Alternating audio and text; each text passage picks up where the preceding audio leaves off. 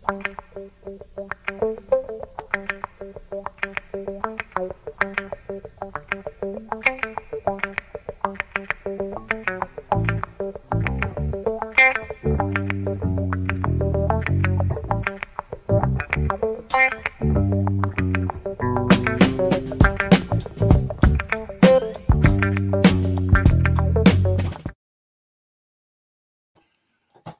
Einen schönen guten Abend. Ich freue mich, dass wir wieder einmal zusammen sind. Grüß dich, Marc. Grüß dich, Manuel. Schön, dass ihr da seid. Ja, lieber Frank, wunderschönen guten Abend, lieber Manuel. Es freut mich, dass wir uns hier wieder versammeln. So ist es. Liebe Grüße in meine ehemalige Geburtsstadt, als auch nach Hessen und an alle, die uns heute hier zur gegebenen Stunde zuschauen. Grüße nach draußen. Ich sehe, Marc, du arbeitest immer noch an deinem, äh, jetzt wollte ich sagen, Chef, an deinem Sherman. Nein, diesmal ist es der sturmgeschütz. Der Sherman ist äh, schon lackiert, aber der geht jetzt dann in die äh, Endbearbeitung und Nein, äh, von dem her. Aber ist das nur das Sherman, das ist der Sherman, ne? Das ist der Sherman, ja, ja, Sherman oh. im 4A8, genau. Ja, Manche, manche Leute haben sich jetzt schon ein bisschen geärgert, die sagen, es wäre doof, wenn sie dann hinter den Schermen gucken müssten oder der Hintergrund, der sei so, so aufregend, wenn es so hin und her geht. Leute, wir sind in der Experimentierphase. Ich bin sehr froh, dass der Manuel sich äh, dem angenommen hat mal und unser eingestaubtes Image mal ein bisschen auf Vordermann bringt hier, ja. Und ich finde das sehr, sehr toll. Aber klar, kann sein, dass wir, also danke Manuel, ja, sieht ja zumindest jetzt total professionell aus, finde ich jetzt. So. Ja, ja Männers, was habt ihr mitgebracht? Mit was sollen wir anfangen? Ich hatte ja ähm, bemerkt jetzt schon, dass wir eine gehörige Aktivität, Stichwort innere Sicherheit, bei uns im Land haben. Wir wissen ja vom, vom Traugott, der noch immer in Haft sitzt. In München wird jetzt eine Veranstaltung gestürmt von einer wieder Sondereinheit. Bitte? Reichs, eine, eine mutmaßliche Reichsbürgerveranstaltung, ne? Okay. München. Ja, so wurde es tituliert.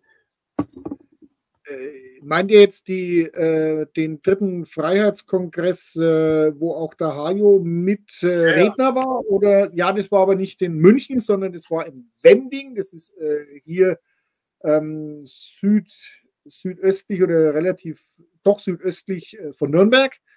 War okay. letztes Wochenende. Ich ähm, habe das auch aus der Presse mitbekommen.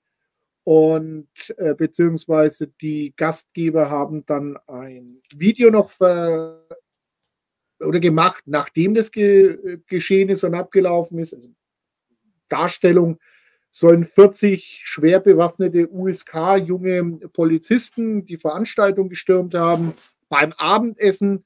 Dann wurden die Menschen, die dort saßen, hauptsächlich Rentner, äh, wurden dann also dreiviertel Stunde so äh, in dieser Art und Weise gezwungen, dort zu sitzen. Dann hat sich irgendwann langsam aber sicher die Situation entspannt. Dann wurden noch Personenkontrollen äh, gemacht und dann hieß es, eine wurde festgenommen, weil zwei Haftbefehle gegen sie laufen. Wahrscheinlich waren es abgelaufene Parkzettel, die sie nicht bezahlt hat. Mutig, ich weiß es nicht. Naja, also, äh, wen das interessiert, soll sich das Video reinziehen, die Nachbesprechung, aber wie es halt dargestellt wird, ist schon, als wie wenn wir es hier mit dem, was weiß ich, äh, aller Allermarsch-Clan irgendwo zu tun hätten, wo also, was weiß ich, die Weltverschwörung ja, die, die, äh, geplant wird die volkstreue außerparlamentarische Opposition, ja, die sich da jetzt nach ihren Wehrsportübungen jetzt ihre Waffen holt und um den Umsturz, Umsturz plant. So ungefähr wird es ja fast verkauft. Ähm, ich habe gelesen, 280 ähm, Polizeibeamte seien jetzt in den letzten Tagen in Deutschland aktiv gewesen, um gegen die sogenannten Reichsbürger, ich sage immer Bürger, also die, die ja, Bürger, vorzugehen. Ja, ja Reichsbürger. Ich bin McDonalds einmal. Ich hätte gerne einen Reichsbürger, aber den haben sie leider noch nicht. Mann, Mann, also wenn ich mir das so überlege, also man merkt schon, es wird enger. Es wird immer enger, die Schlinge zieht sich immer mehr zu, es gibt immer mehr Aktivitäten. Es hat was beängstigend, äh, Beängstigendes. Ähm, ich konstatiere, es gibt offensichtlich noch genug Polizisten und man ist zumindest dort dann personell nicht überfordert oder am Limit. Man hat genügend Leute, um durchzugreifen. Und die Kapazitäten sind durchaus da. Nicht wie wir es in einer der letzten Sendungen hatten, dass die Polizeigewerkschaft ja angesichts der, ich glaube, ich glaube, es sind die Demonstrationen wegen des Nahen Ostens, sagt, wir schaffen das nicht mehr. Äh, doch, sind genug da. Also man kann schon noch Späßchen ja. machen. Ja, ja aber das sind verschiedene ja, Dinge. Das sind, das sind ja äh, vielleicht ähm, durchaus wehrhafte äh, junge Männer und vielleicht auch Frauen und äh, in größerer Anzahl. Und das andere sind dann eher Rentner, die irgendwelchen Rechtstheorien zuhören oder sich vielleicht über freie Energie ähm, informieren wollen oder halt einfach einen schönen Abend äh, verbringen. Und die werden halt ja, also das ist schon sehr gefährlich. Ich meine, vielleicht ist es ja so, dann mag es ja durchaus den Einsatz rechtfertigen. Und äh, ich weiß nicht, wie lange das Spielchen noch so geht, aber auch das Ausland wird da sicherlich irgendwann mal Fragen stellen, genau. würde ich zumindest behaupten. Gutes Stichwort. Das, Aus das, Ausland ähm, nimmt mittlerweile mit Argusaugen wahr, was da bei uns in Österreich als auch bei euch in Deutschland so vor sich geht. Also gerade, ich weiß es von Ungarn, logischerweise, äh, die Serben, aber auch die Kroaten, ähm, die, die, die, die, die, sind, was ist da los so mit euch, ja? Äh, so, ja? Also ich glaube, dass alles, was am Balkan äh, in den 90er Jahren den Bürgerkrieg dort unten überlebt hat, ähm, die lachen sich darüber kaputt. Allerdings stellen die, wie gesagt, Fragen und irgendwann werden die sich auch ihre Gedanken dazu machen. Die sind sicherlich anders vorbereitet als der ein oder andere sogenannte äh, Rechts- oder beziehungsweise äh, äh, wie, wie, heißt es jetzt äh, politisch korrekt ausgedrückt, äh, sich informierende und dem sogenannten Reichsbürger ähm, Milieu zugeordnete, whatever it is, kann ja heute mhm. noch kein Jurist erklären. Es sind ja alles nur Vermutungen.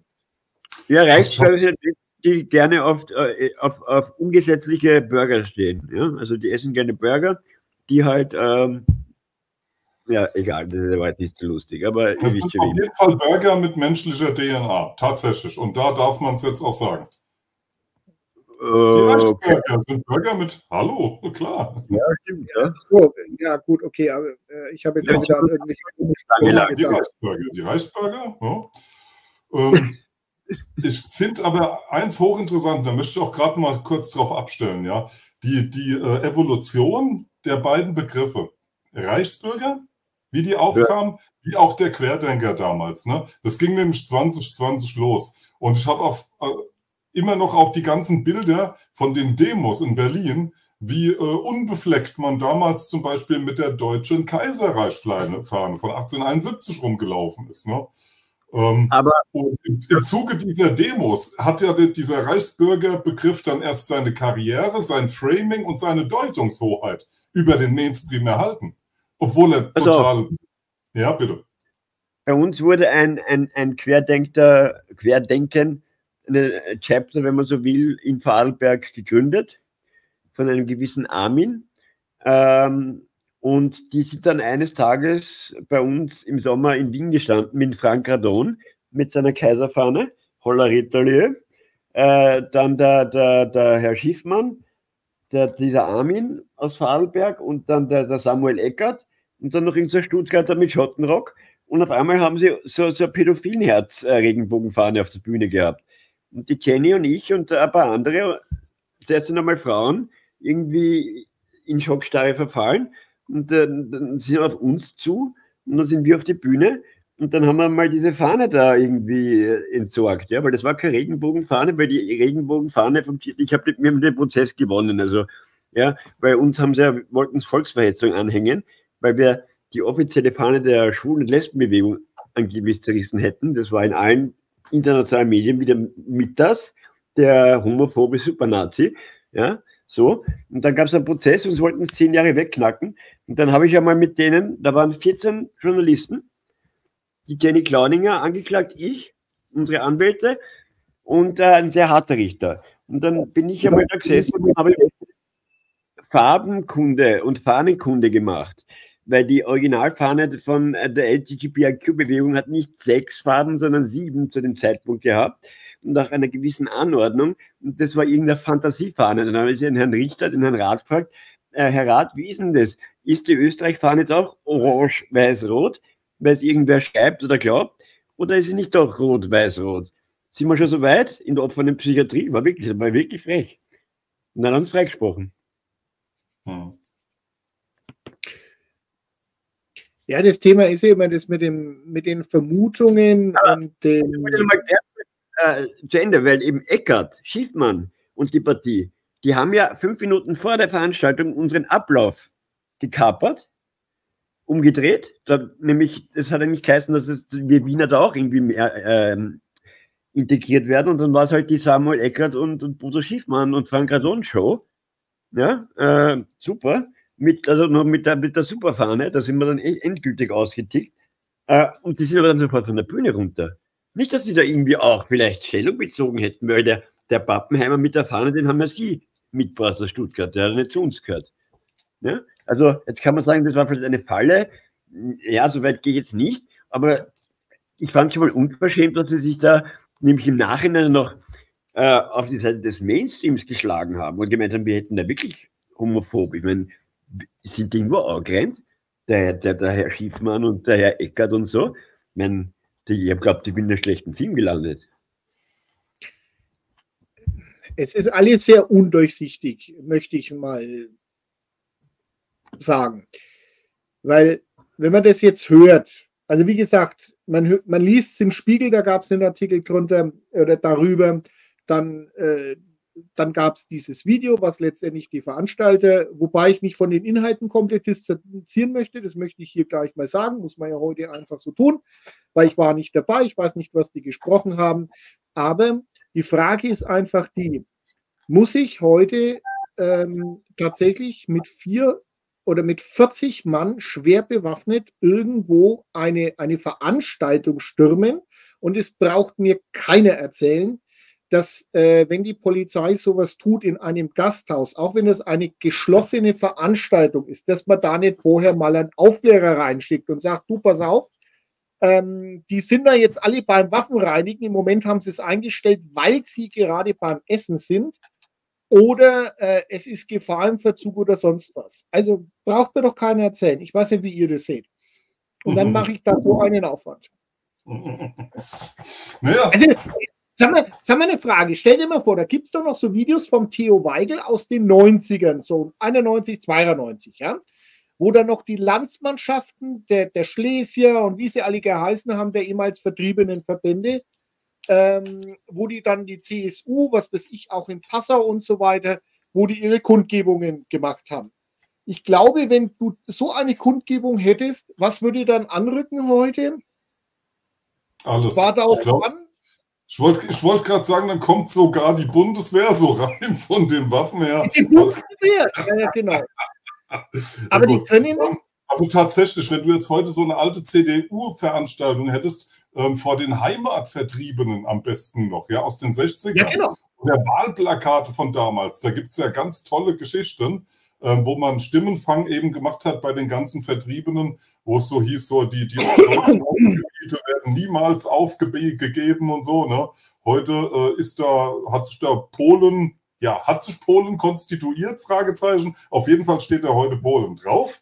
Und äh, sie wollen jetzt sogar noch Geld dann von der Bundesregierung, Kriegsreparation. Und ich möchte mal behaupten, wenn die jetzt äh, äh hartnäckig genug sind, knickt irgendwann natürlich Berlin auch ein. Zu deiner Pers äh, Polizeisache, Marc, finde ich sehr schön.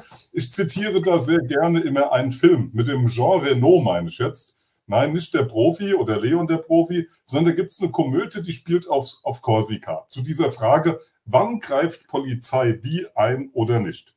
Rechtlich haben wir es da zu tun mit dem Eingriffsermessen. Ja?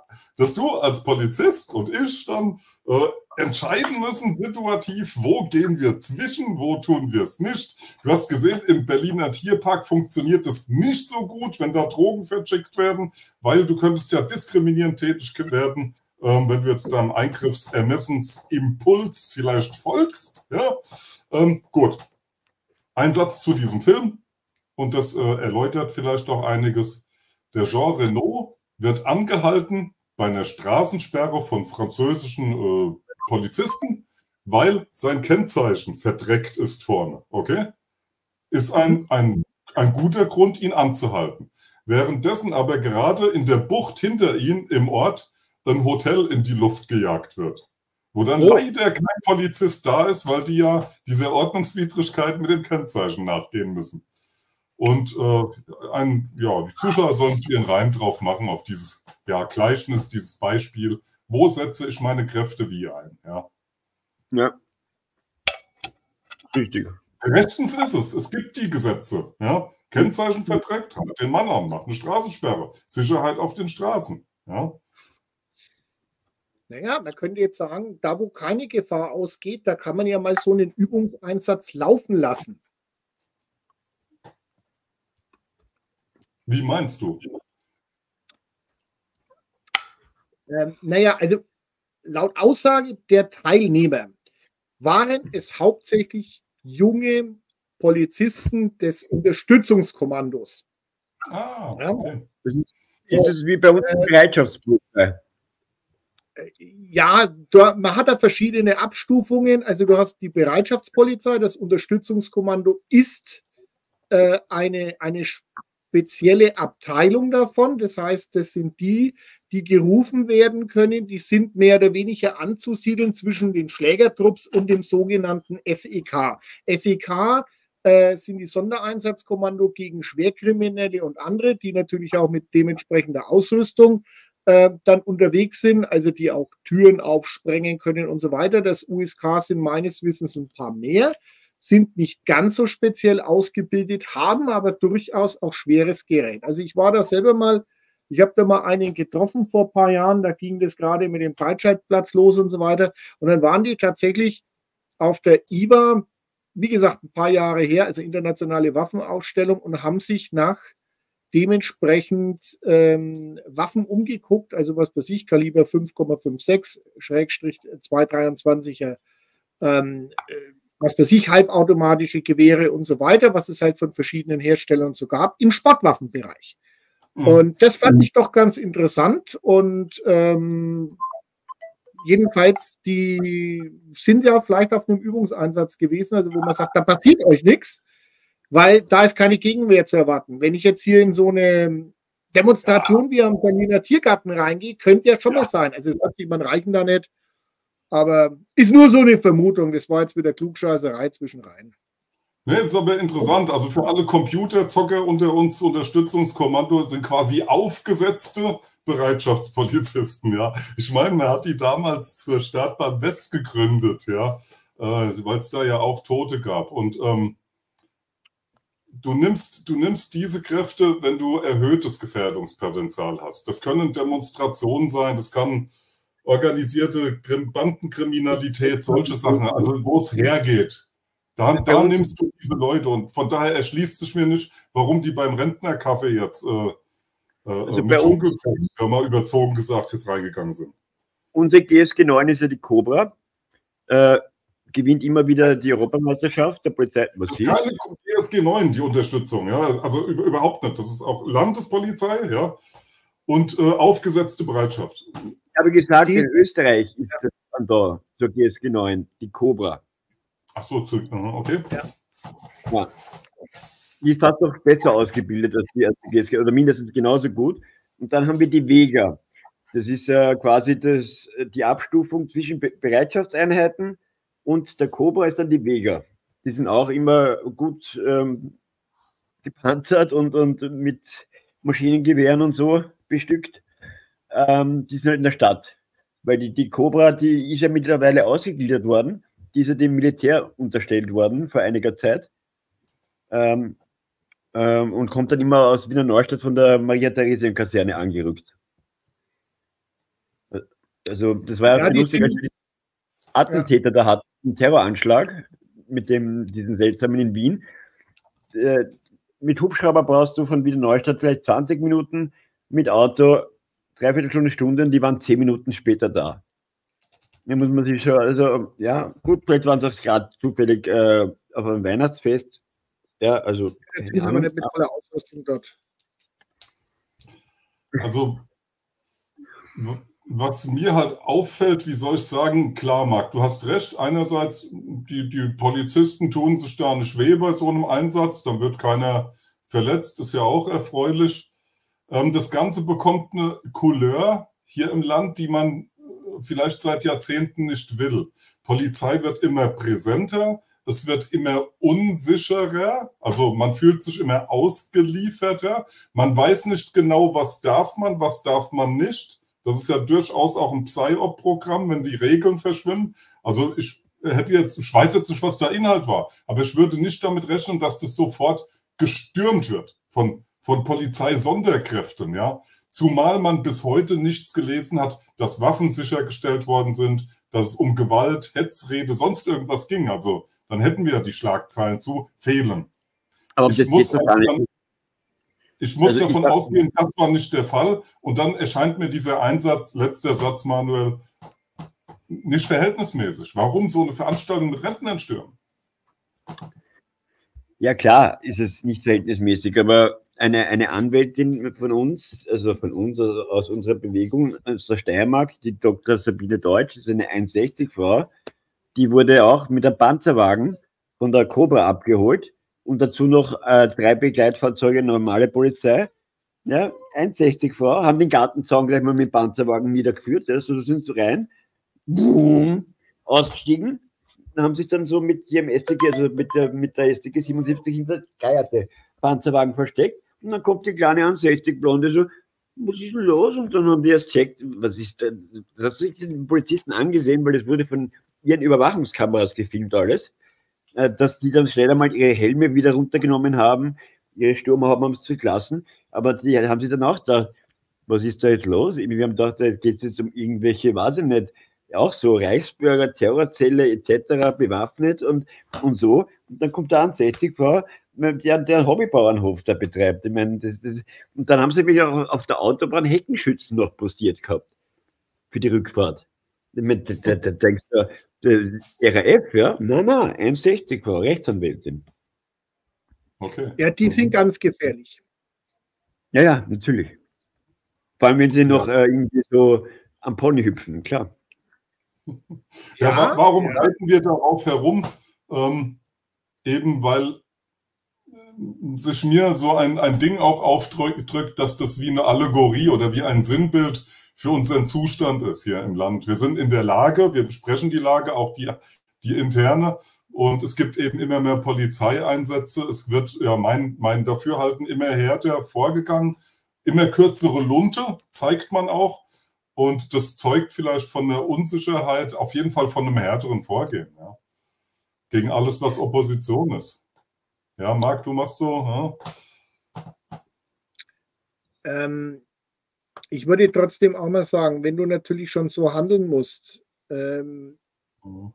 dann zeigt es auf, dass ja da tatsächlich eine gewisse Nervosität da ist, beziehungsweise man aus Sicht des Systems eine gewisse Gefahrenlage sieht. Anstatt dass man sich hinstellt und sagt, okay, jetzt reden wir mal über diese Themen, äh, wo man sagt, was, was erzählen die denn? Ja, also ich meine, in der Presse gab es ja mal, ich glaube, vor ein, zwei Jahren hat man mal angefangen, gewisse Themen, zumindest, ich glaube, 2021 war das, ne? wo das ja mhm. aufkam mit den großen Demonstrationen, das dann gesagt worden ist, ja, und jetzt äh, gucken wir mal mit dem alten Kaiserreich und sonst was und hin und her. Dass man zumindest mal versucht hat, hier in eine Diskussion zu gehen. Ich will es mal so nennen, ja? gab es ja mal mhm. so. Das ist spannend, ja, ja. Ja, und ich glaube, die meisten von uns haben ja irgendwo auch äh, dieses Phänomen Hajo Müller und ähm, Daniel von 20 bis 21 verfolgt. Und ich denke, da erfolgte schon eine gewisse Aufklärung und Sensibilisierung für dieses Thema.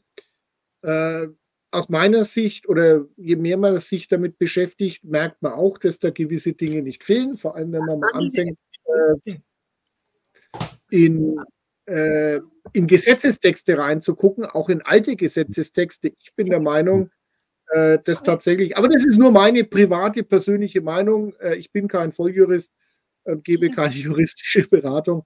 Ähm, ja. dass vielleicht tatsächlich diese, diese Gründung der Handelsgesellschaft Deutsches Reich 1871, weil das war es ja letztendlich, man hat die, ja, etwa nicht, man hat alles zusammengefasst. Und äh, oben drüber stand der Kaiser. Also ich habe das damals äh, tatsächlich im Studium noch äh, lernen dürfen, die 1871er Verfassung ohne Handelskram dabei. Ich muss allerdings äh, zugeben, ich, ich fand es nicht sonderlich interessant damals. Ich habe nicht sehr aufgepasst, ja.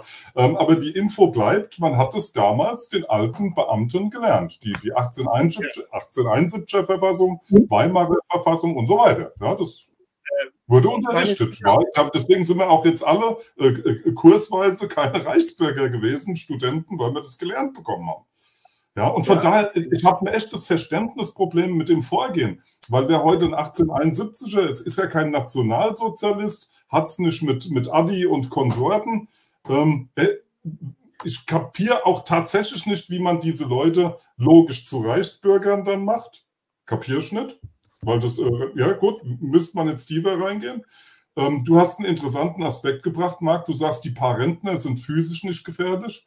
Warum geht man dann so gegen die vor? Sind vielleicht ihre Behauptungen oder Thesen gefährlich?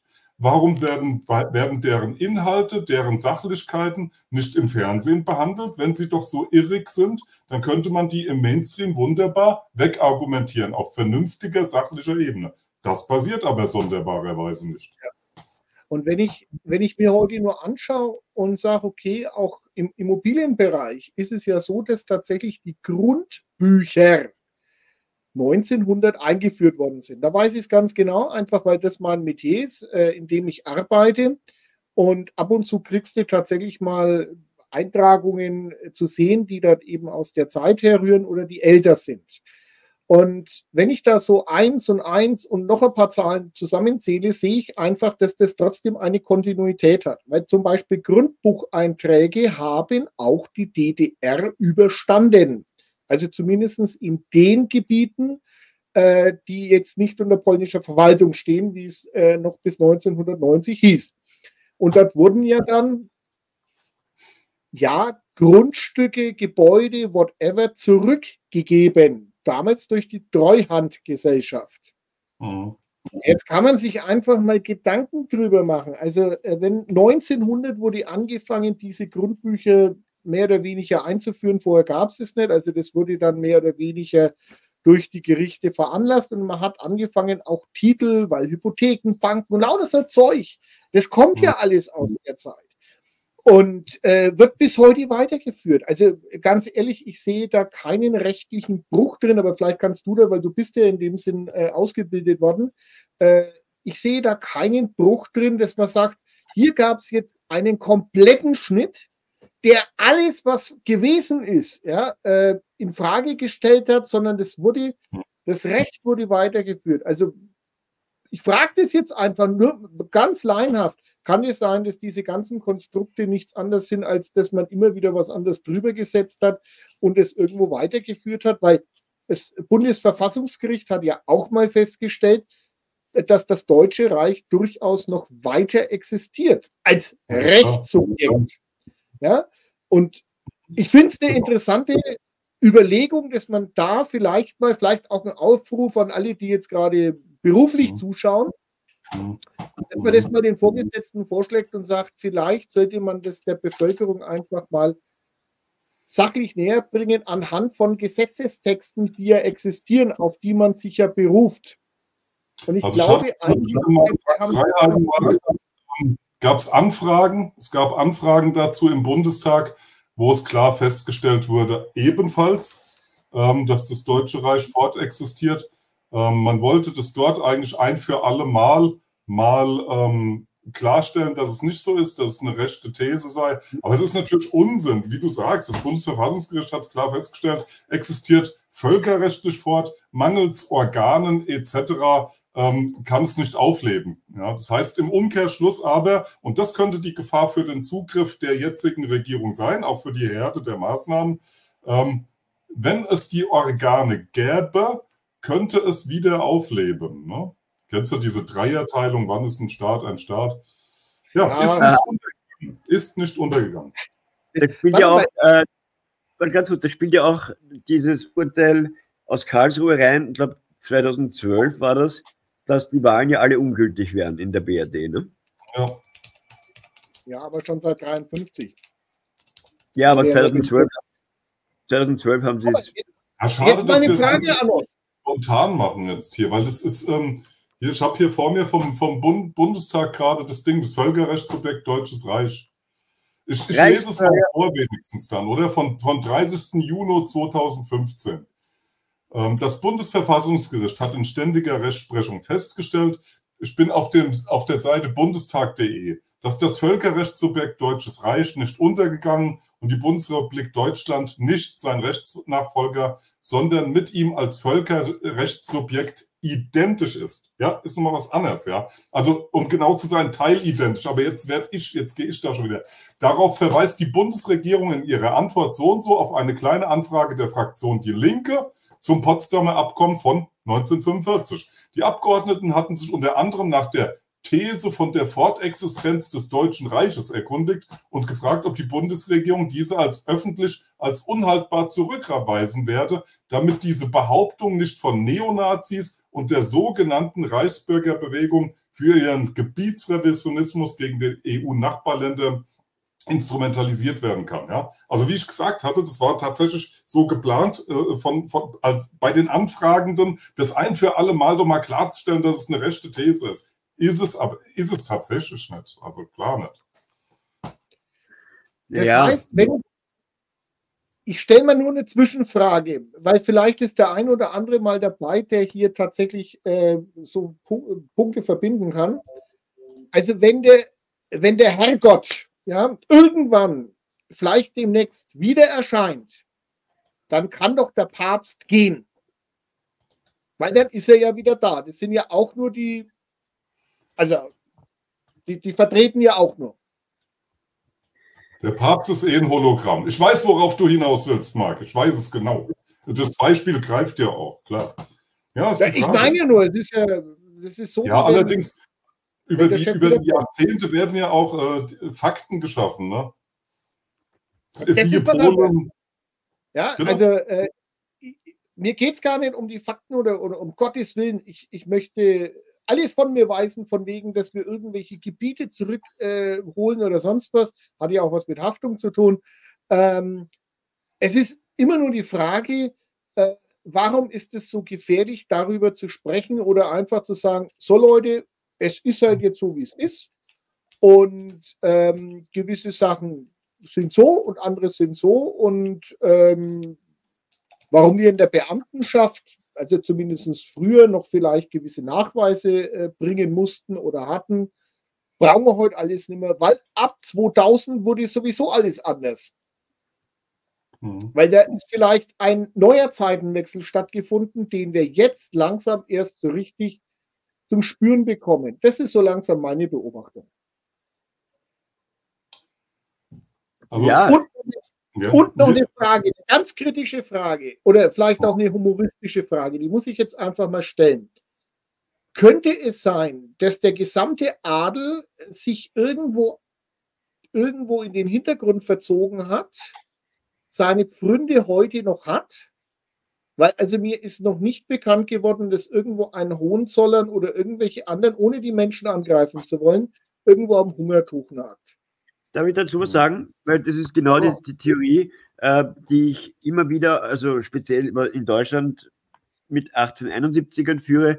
Bei uns ist das Thema ja obsolet, weil den Vatikan Habsburger Haufen eh keiner haben will. Aber Marc, du hast richtig gesagt, dem Adel konnte nichts Besseres passieren, als jetzt die Ländereien zu besitzen, und keine Verantwortung mehr tragen zu müssen. Ja? Bei uns, der junge Habsburger ist jetzt Rennfahrer, in der Formel 1 hat es noch nicht geklappt, aber DTM-Rennfahrer äh, und so, ja, und, und, die haben ein Leben, was kostet die Welt, ja, und haben keine Verantwortung mehr und sind aber immer noch überall in, die, in, in ganzen Netzwerken, also Pan-Europäische Union, wurde ja von unserem Otto von Habsburg gegründet. Ne? Äh, nur so by the way. Ist bis heute eine sehr einflussreiche Gruppierung, ja. die ein bisschen aus, gar nicht so groß am Schirm ist. Bei den meisten. Es hieß doch mal, es hieß doch mal, die Sendung läuft irgendwie ganz komisch, äh, aber es hieß doch mal aus den, aus den bösen Verschwörungstheorien, ähm, ja, also dass der Erste Weltkrieg letztendlich gefo äh, äh, gefochten worden ist, um letztendlich die Königshäuser zu entfernen.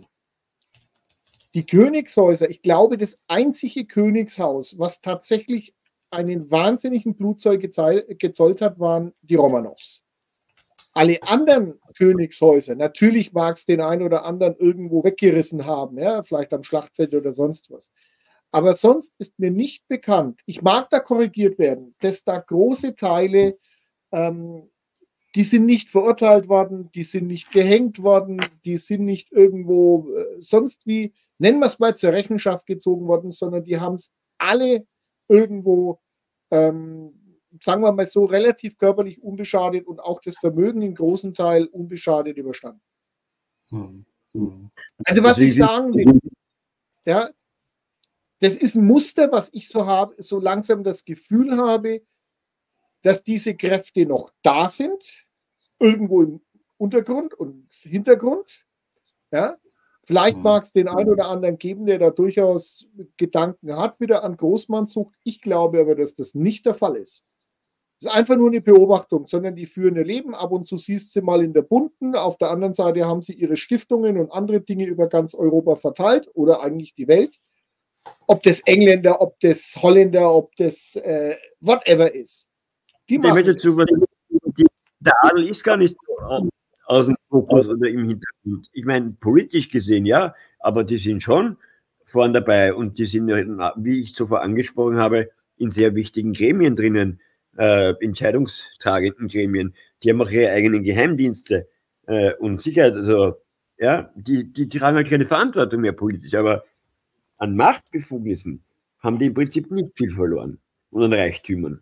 Und das macht es so gefährlich. Es gibt halt so Außenseiter, Ausreißer wie die Touren, Touren von Taxis, die halt so ein bisschen die Künstlerin, die Verrückte ist äh, und dadurch halt auch äh, sich die, äh, nicht scheißt, da in alternativen Medien oder generell in Medien halt zu sagen, was Sache ist. Die Industrialisierung und so, weil sie ja weiß, was da in ihren Kreisen gesprochen wird. Die sieht das ja auch nicht aus der Nase. Ja? Also, also ich habe einfach ein, ein Problem, um äh, jetzt noch einmal auf die, auf die Ostgebiete zurückzukommen und auf das äh, Deutsche Reich. Wenn Sachverhalte, die einfach so sind, die Fakten sind, weil sie Fakten sind, mittlerweile totgeschwiegen, verschwiegen werden, Blumendeckchen drüber und alles dann einfach als Revisionismus oder so etwas gebrandmarkt wird. Es gibt Fakten, es gibt dieses Urteil des Bundesverfassungsgerichtes, das ist das höchste Gericht für diese Belange. Und dann ist so etwas auch äh, zu tolerieren als geltendes Recht. So, weiter. Dieser Begriff, Marc, den du benannt hast, unter polnische Verwaltung gestellt. Das ist genau korrekt. Ähm, die deutschen Ostgebiete, Schleswig-Pommern, Ostpreußen plus Danzig, wurden durch das Potsdamer Abkommen damals unter polnische Verwaltung gestellt. Hat man nicht gesagt, so, das wird jetzt Polen zugeordnet, nebenbei, es wird jetzt Polen zugeordnet als Staatsgebiet, hat man nicht gesagt, man hat eine Grenze gezogen. So. Ähm, und hat gesagt, ihr verwaltet das. Und man weiß das in Polen sehr. sehr das hat nichts mit Revisionismus oder so etwas zu tun. Hände hoch. Ach, bin ich eingefroren oder was? F5 drücken. Ja, genau. Jo. Eins, ja. zwei, drei, vier, fünf. Ja. Ja, geht ja. Okay. Bin ich wieder da, oder? Ja. Bin ich wieder da, ja. Okay, ich weiß jetzt, wann ich eingefroren bin. Potsdamer Konferenz hat es damals klar festgelegt, es wird diese deutschen Ostgebiete, Schleswig-Pommern, Ostpreußen, Danzig werden unter polnische Verwaltung gestellt, ja. Und dann ist so, dann ist sowas kein Revisionismus, sondern es ist zu akzeptieren als geschichtlicher Fakt. Ja. Ähm, Im Übrigen hat der 2 plus 4 äh, Vertrag sich daran angelehnt nachher. Ja. Ich habe einfach etwas dagegen, wenn über, über Dinge nicht mehr diskutiert wird, wenn sie verschwiegen werden, wenn, wenn Fakten nicht genannt werden dürfen. Das macht mich kirre so etwas. Im, und, und übrigens, dieser, dieser Potsdamer Vertrag hat Abkommen, hat nicht Vertrag. Zum Vertrag gehören zwei auf Augenhöhe. Das war ja ein, eine, eine, eine Erklärung der Siegermächte, wie zu verfahren ist. Das war das Potsdamer Abkommen. Ähm, eine letzte Sache noch, es hat enorme Flüchtlingsströme damals veranlasst. Die ganzen Deutschen, die nämlich in den Ostgebieten lebten und äh, dann unter polnische Verwaltung gestellt worden sind, sind ja dann äh, in die BRD auch geflüchtet, in Drecks und so weiter. Und das sind alles Sachen, die werden heute komplett verschwiegen, ja. Die darf man dann nicht mehr sagen. Warum? Warum? Naja, weil du dann jetzt Wikipedia ähm, der Revisionismus heißt ja, ich lese es vor, damit es da keine Diskussionen gibt, der Begriff Revisionismus, lateinisch revidere, wieder hinsehen, steht für Versuche, eine als allgemein anerkannte geltende historische, politische oder wissenschaftliche Erkenntnis und Position, Klammer auf, Konsens, Klammer zu, also eine Vereinbarung ist das, nochmals zu überprüfen, in Frage zu stellen, neu zu bewerten oder umzudeuten. Also mhm. Fakt ist, jede äh, jede Prüfung des Finanzamts in einer Firma, also das nennt man dann Steuerprüfung, ist ein Revisionismus. Man schaut noch mal hin. Nur dort ist es anscheinend äh, nicht gewollt. Und warum ich das immer wieder sage, je mehr du dich mit diesen Themen beschäftigst und den Blick weit machst, und es geht immer um Finanzströme, kommst du immer wieder auf das Thema, da will keiner hingucken. Warum? Weil es letztendlich in diesen Systemen schnöde um die Kohle geht. Und ähm, ich glaube, es war einer von den Rothschilds, der irgendwann mal, aber schon in den 50ern gesagt hat, ich, ich bringe es leider jetzt immer zusammen, welche Jahreszeit es war. Er hat gesagt, Jacob, noch niemals haben in der Geschichte so wenige, so vielen etwas geschuldet. Noch niemals. Und das ist schon lange her. Und jetzt kann man sich mal überlegen, was da passiert ist. Und wie gesagt, wenn man das könnten wir jetzt ausdappen. Aber letztendlich geht es immer wieder um diese Geschichte. Äh, wer hat Ansprüche auf was? Und ähm, wenn man sich alleine nur mal unter diesen finanziellen Aspekten anschaut, das Deutsche Reich, 1871 gegründet, wurde äh, 1914 geplündert. Ich sage ganz klipp und klar 14, weil da wurde der Goldstandard in Deutschland aufgegeben, den man bis dahin hatte. Ähm, was kam danach? Die Reform 1923 äh, mit der Hyperinflation und anderen Dingen, Einführung eines neuen Geldes. So, damals waren schon mal alle Lebensversicherungen und sonst was, was man so hatte, weg. Das waren aber Institutionen, die man erst 1870 oder 71 und in der Folge gegründet hat weil das war ja die Rechtsgrundlage, die dann entstanden sind. Ich gehe jetzt da sehr grob drüber, man kann sich das genau angucken. So, dann kam der nächste Schlag, dann kam, der, dann kam eine neue Regierung in den 30ern, die dann für zwölf Jahre in Verantwortung war. Die haben auch irgendwie gewirtschaftet, allerdings haben die zum Teil, äh, sind die ja auch hergegangen und haben äh, Wirtschaftsgüter gegen Wirtschaftsgüter getauscht und haben die damaligen Währung oder Leitwährungsinhaber, und das waren die Briten, außen vor gelassen. Ich sage nur Bartergeschäfte oder solche Geschichten, äh, Maschinen aus äh, dem Deutschen Reich in die Sowjetunion und äh, zurückkamen Züge mit Öl, Kohle und anderen Dingen. Das ist historische Tatsache, die fließen oder die flossen bis zum 22. Juni 1941. Und dann hatten wir wieder einen Schnitt. Das war dann 48. Da wurde dann ne, von einem Tag auf den anderen waren die Geschäfte leer und dann waren sie wieder voll und dann gab es neue Zahlscheine. Und dann gab es 53 diesen sogenannten Lastenausgleich, der dann eingeführt wurde. Also nicht nur auf Immobilien, sondern auf alles, was noch da war. Dann kam 90, wurde auch was übernommen, gab ja das Begrüßungsgeld, wo dann auf dem im Pass drin stand, Konto eröffnet. Ist auch eine historische Tatsache. Ja, und jetzt sind wir, sind wir wieder in einer interessanten Situation. Warum ich da drauf rumhacke? Äh, ich glaube, dass wir im Jahre 24, vielleicht mag es 25 sein. Und da möchte ich nur ganz kurz auf die Tatsache noch übergehen, dass wir vielleicht damit zu rechnen haben, dass äh, im Jahre 24 oder 25 aus äh, der Russischen Föderation nach dementsprechenden dort abgehandelten Gerichtsverfahren vielleicht Forderungen auch an die BRD kommen könnten. Oder die Amerikaner sagen einfach, wir müssen unsere Lager wieder auffüllen. Die Investition, die wir da getätigt haben, war nicht so gut. Bitte entschädigt uns, weil war ja nur für euch. Ich hoffe, man ja, kann das jetzt Ich denke, es wäre auch besser, wenn wir jetzt, ich würde mich wohler fühlen, wenn wir gerade bei dem Thema ähm, vorgeplant hätten und nicht spontan reingehen würden, weil wenn du einen Satz äh, falsch sagst, brauchst du sofort ein schnelles Pferd, ja. Ähm, Nein, ich stelle ihn nur da. Also wie gesagt, das ist ja, ja, genau. Äh, jetzt, ja.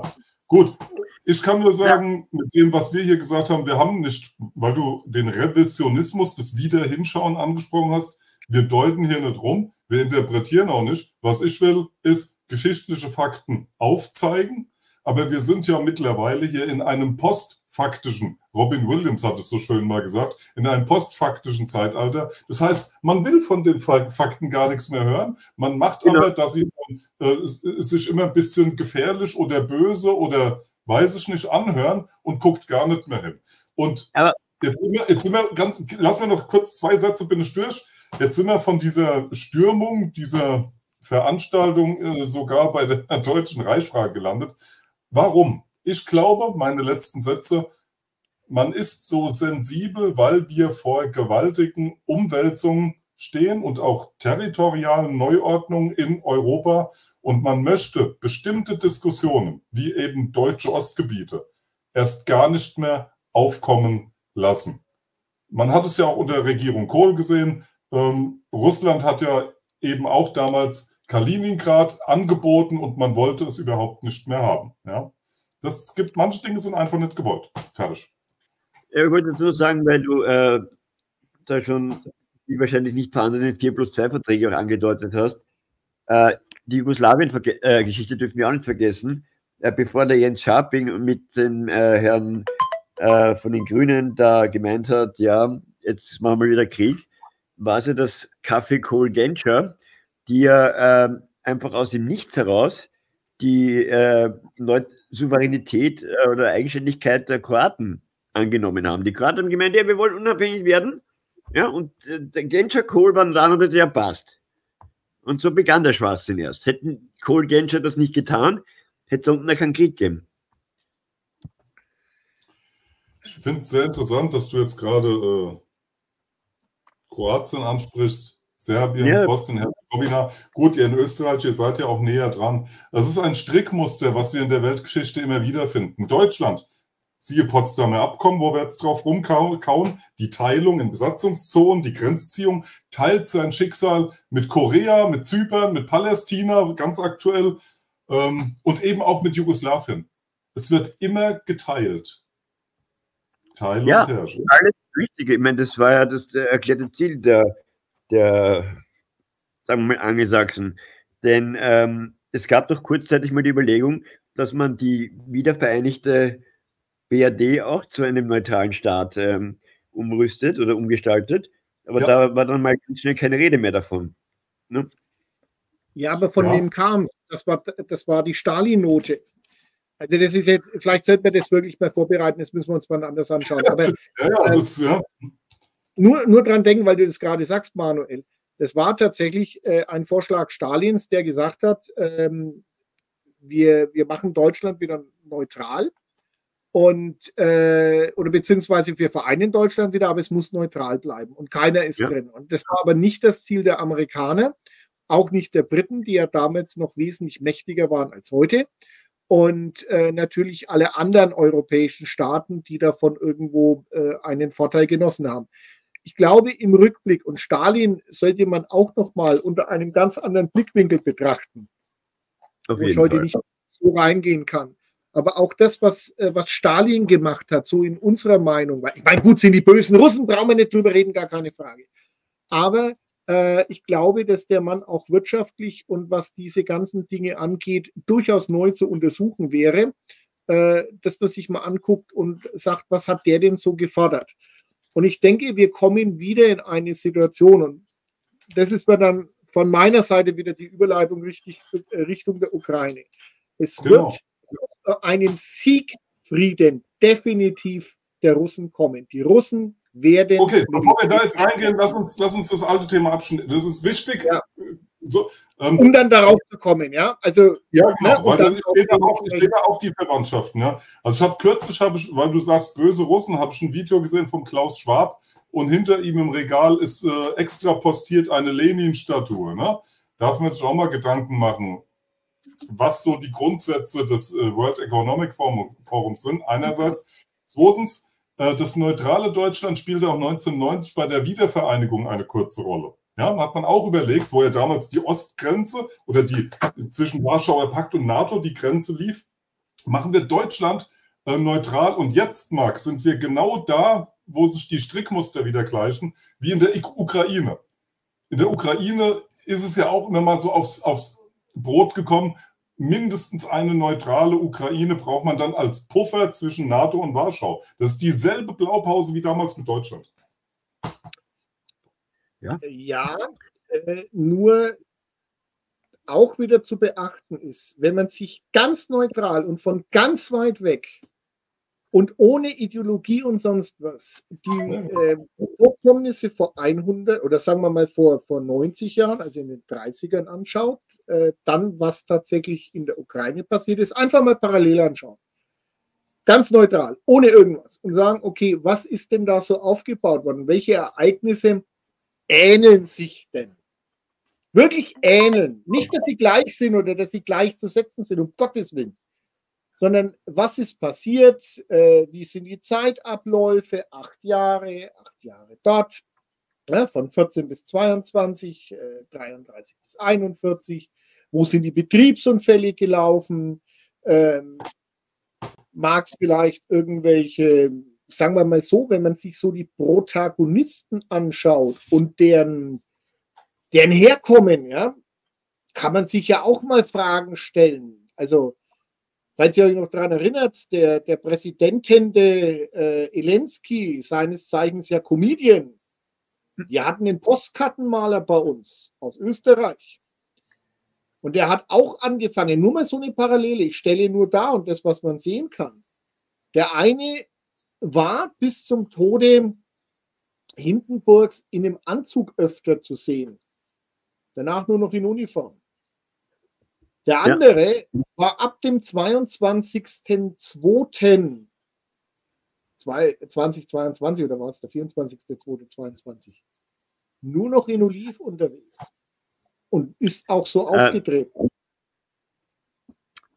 Ich habe gestern eine Nachrichtenmeldung bezüglich dem Herrn Elensky, weil das Z ist ja verboten, ähm, gehört. Da hat er am Maidan mit seinen Genossen und Spaßvögeln äh, sich quasi den Jahrestag berufen, dass wir und wir werden jetzt bald, äh, also EU oder nichts, so quasi ist unsere Vision.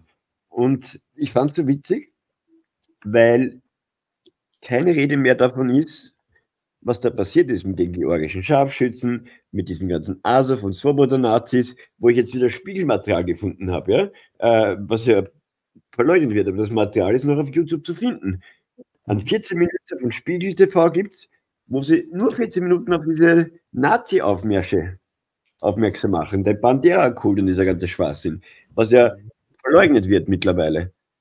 Ja, und heißt, du darfst dich auf gar keinen Umständen mit solchen Leuten gemeint machen, ja? Also wir sollten am besten bei Corona-Demos die Straßenseite wechseln, wenn irgendwo jemand, der vielleicht irgendwie äh, recht sein könnte, aber die dürfen, äh, weiß ich nicht, Leuten hier dögeln, mit Molotow-Cocktails herumwerfen, das ist kein Problem. Das ist kein Problem. Das ist super. Das ist, das ist so ein Merkzeichen momentan. Wir haben es einfach mit Faktenleugnung zu tun. Das ist postfaktisch. Es, es gilt nur noch die Ideologie und was passt und der ganze andere Rest, Den gibt es einfach nicht. Der wird auch nicht diskutiert. Punkt. Und es wird weggelassen. Und ähm, hm. worauf ich noch will, wir haben ähm, also knapp 90 Jahre zwischen dem einen Beginn und äh, nee, 80 Jahre, es sind genau 80 Jahre. Also eine wirkliche Generation, ein Menschenleben dazwischen. Dass sich vielleicht irgendwelche Leute nicht erinnern. Könnte es, und das ist jetzt eine reine Frage, die ich einfach stelle als Unwissender, weil ja nicht geschichtsmäßig oder, oder nicht studiert in der Beziehung, ja, oder einen Abschluss darin. Mhm. Aber könnte es nicht sein, dass irgendwelche Kräfte immer wieder versuchen, erstmalig zumindest, wo wir es wussten, äh, 1812 äh, aus Frankreich kommend, ja, gegen Russland marschieren, fürchterlich auf die Schnauze bekommen.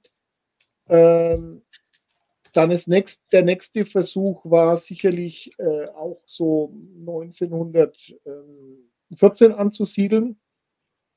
Dann hatten wir auch noch mal den Versuch, das vergessen die Leute immer, den Krimkrieg, der 1852 bis 54 meines Wissens, wenn ich jetzt die Zahlen im Kopf habe, äh, stattgefunden hat. Da waren die Briten mit in Sevastopol am Kämpfen, mit den Türken zusammen gegen die Russen. Ähm, dann hatten wir wieder das Thema äh, Afghanistan, war jetzt auch sowas in die Richtung, aber das sei, sei mal dahingestellt.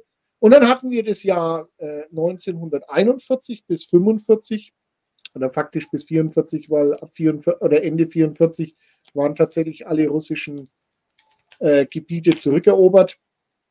Und dann hatten wir ähm, tatsächlich das Jahr 2022.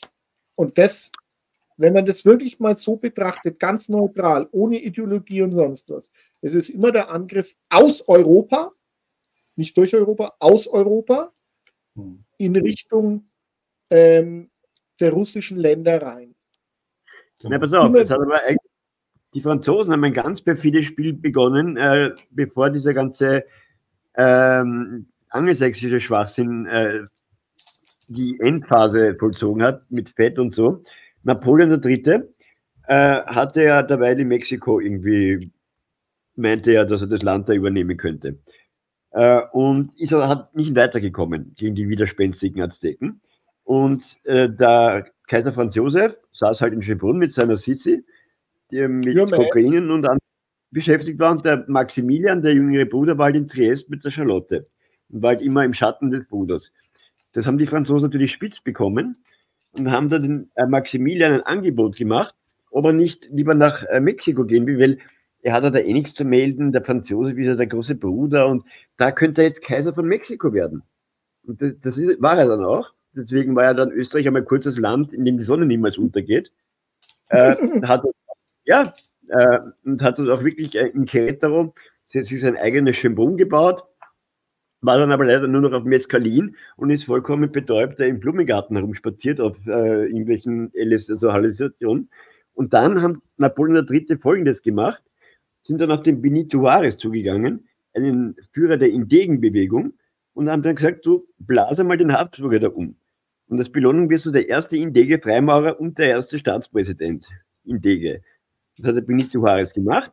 Der hat den Maximilian umgeblasen, also erschossen, wurde dann eben Franco-Freimaurer, Staatspräsident. Die Franzosen haben sich zurückgezogen, haben ihr Ziel erreicht, indem sie die Habsburger massiv getreten, also der Franzose war ja zerstört nachher, und war dann ja erst so richtig bereit, da, äh, nachdem dann die Briten ja noch da mit, mit den Serben die schwarze Hand da in Belgrad, äh, Sarajevo das vollzogen haben, da war beim Franzosen Ende Gelände, ja.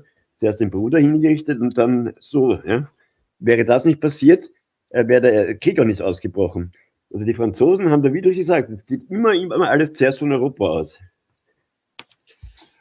Also meine Oma, die hat mir damals erzählt auch ähm, von so einer äh, Kiste, die sie nicht auf, meine Uroma, 1898 geboren, die sie nicht aufmachen sollte, weil da die, die bösen Russen drin sind und wir über mittlerweile Uroma, Oma, Eltern, ich, über vier Generationen immer erzählt bekommen, der böse Russe kommt, ja, der böse Russe kommt, währenddessen wir jetzt schon x-mal bei ihm vorbeigeschaut haben, wie du richtig sagst, Marc, es ging mit Napoleon los, habe ich letztens auch eine sehr interessante, hochinteressante, kann ich mal dann geplant hier in die Sendung bringen, ähm, Zyklenspange gesehen zwischen Napoleon und Hitler.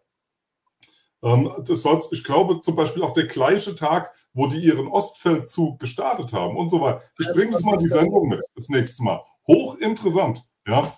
Ähm, währenddessen wir aber generationenweise immer mit dem Bild aufwachsende böse Russe kommt.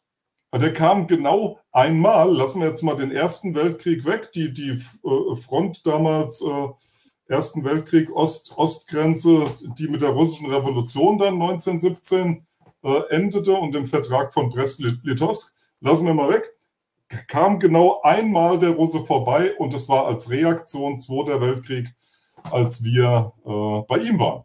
Ja. Naja, nicht ganz. Ja. Er kam zweimal. Weil 1813 war er auch da Ui. und hat den Franzosen in ah. Paris dann versucht. Die Russen kamen, das war ja dann auch Taurocken, das war ja dann dieses berühmte Überlaufen. Ja, geil, geil, geil. äh, die äh, preußischen Generäle oder der eine preußische General, ähm, sein Name fällt mir jetzt gerade nicht ein, äh, letztendlich einen Separatfrieden geschlossen hat und man ist dann gemeinsam gegen Napoleon marschiert, was dann tatsächlich dort endete, 1815 glaube ich war es dann, äh, in Paris äh, und Napoleon abgesetzt wurde. Danach kam ja, er ja nochmal wieder. Ganz kurz, da kam ja der Russe ja. nicht als Invasor, sondern äh, zusammen mit, wie du sagst, zusammen mit den Preußen gegen Napoleon und Paner. Habe ich gerade mit, ja. mit dem Charles eine interessante Sendung gemacht. Kommt auch bald. Ja, also er war kein Invasor, weißt du? Ist, ja, ich meine, weißt du, äh, wenn man das mal so sieht, ähm, war er denn, oder er ist immer wieder gegangen die Zeitspanne äh, in den, also von 45 bis 90. Und wenn man das wieder betrachtet, und das ist offizielles ähm, Geschichtswissen und beziehungsweise wer sich danach umgucken will, hat man ja auch nach dem Ende des Kalten Krieges gesagt, die Russen hatten niemals vor, äh, Europa irgendwo nach 45 zu überrennen oder dass es dort irgendwelche Dinge gab, sondern man hat diesen Warschauer Pakt nur errichtet aus russischer Sicht oder sowjetischer Sicht, natürlich waren da auch politische Dinge mit dabei, aber man hat ihn errichtet, um Russland vor einer weiteren Invasion zu schützen. Das war, warum man den Warschauer Pakt tatsächlich errichtet hat und warum man ihn so gehalten hat. Ich möchte nicht jetzt irgendwo falsch verstanden werden, dass ich das glorifizieren möchte, aber das ist auch, ähm, was die CIA nach dem Krieg, also nach Ende des Kalten Krieges, aus den Unterlagen festgestellt hat, und äh, was tatsächlich ja dann auch dazu führte, wo man gesagt hat, die haben sich freiwillig aufgelöst. Der Warschauer Pakt hat sich freiwillig aufgelöst und ähm, letztendlich die Sowjetunion ist auch durch wirtschaftliche Zwänge dann untergegangen, zufälligerweise genau 70 Jahre nachdem sie gegründet worden ist. Was ist dann passiert? Dann gab es eine Verteilung des Staatsvermögens an die Bürger. Kann man auch mal drüber nachdenken. Also wir haben eine Haftungsverschiebung drin. Ja, weil jeder, der nicht schnell genug auf dem Baum oben war, konnte die Wohnung beispielsweise, in der er gewohnt hat, vorher zur Miete, das wurde dann sein Eigentum. Ja, also Kommunismus kann man auch anders auflösen. Ich glaube, Kommunismus in dieser Form werden wir nicht mehr erleben, oh. weil sehr uninteressant, weil hm. die Haftung verteilen auf Leute, die meinen, es ist ihr Eigentum und sie hätten was zu melden, ist viel einfacher und viel besser, als wie wenn du sagst, ey, dir gehört gar nichts und äh, wir kümmern uns auch nicht drum und wir lassen das Zeug verfallen. Weil das ist nicht so geschickt. Das hat man festgestellt, funktioniert nicht. Aber, also, aber das war äh, jetzt Nachdenken. Äh, ganz kurz, Frank, äh, wollte nur was zu dem Kommunismusgedanken nochmal reinschieben. Also laut dieser ganzen Schwabtruppe ist es schon noch das erklärte Ziel, äh, mit der Agenda 2030, 50, die natürlich so nicht kommen wird. Aber sie planen natürlich schon eine, eine totale Planwirtschaft mit Weltkommunismus. Ja, Rockefellers Memoiren eines Weltbankiers bitte lesen. Da schreibt er das ganz offen. Äh, und ähm, das ist das Ziel, das erleben wir ja. Ähm, es ist ja kein Zufall, dass diese ganzen SED-Kader oder Stasi-Leute bei euch da jetzt nach der Wende überall Karriere gemacht haben. Ja, es gibt ja kein Schiff. Naja, mhm. Ist doch ganz klar, weil die haben auch festgestellt, dass sich in der freien Wirtschaft äh, mehr zu verdienen oder dass es da mehr zu verdienen gibt und denen ging es nie schlecht.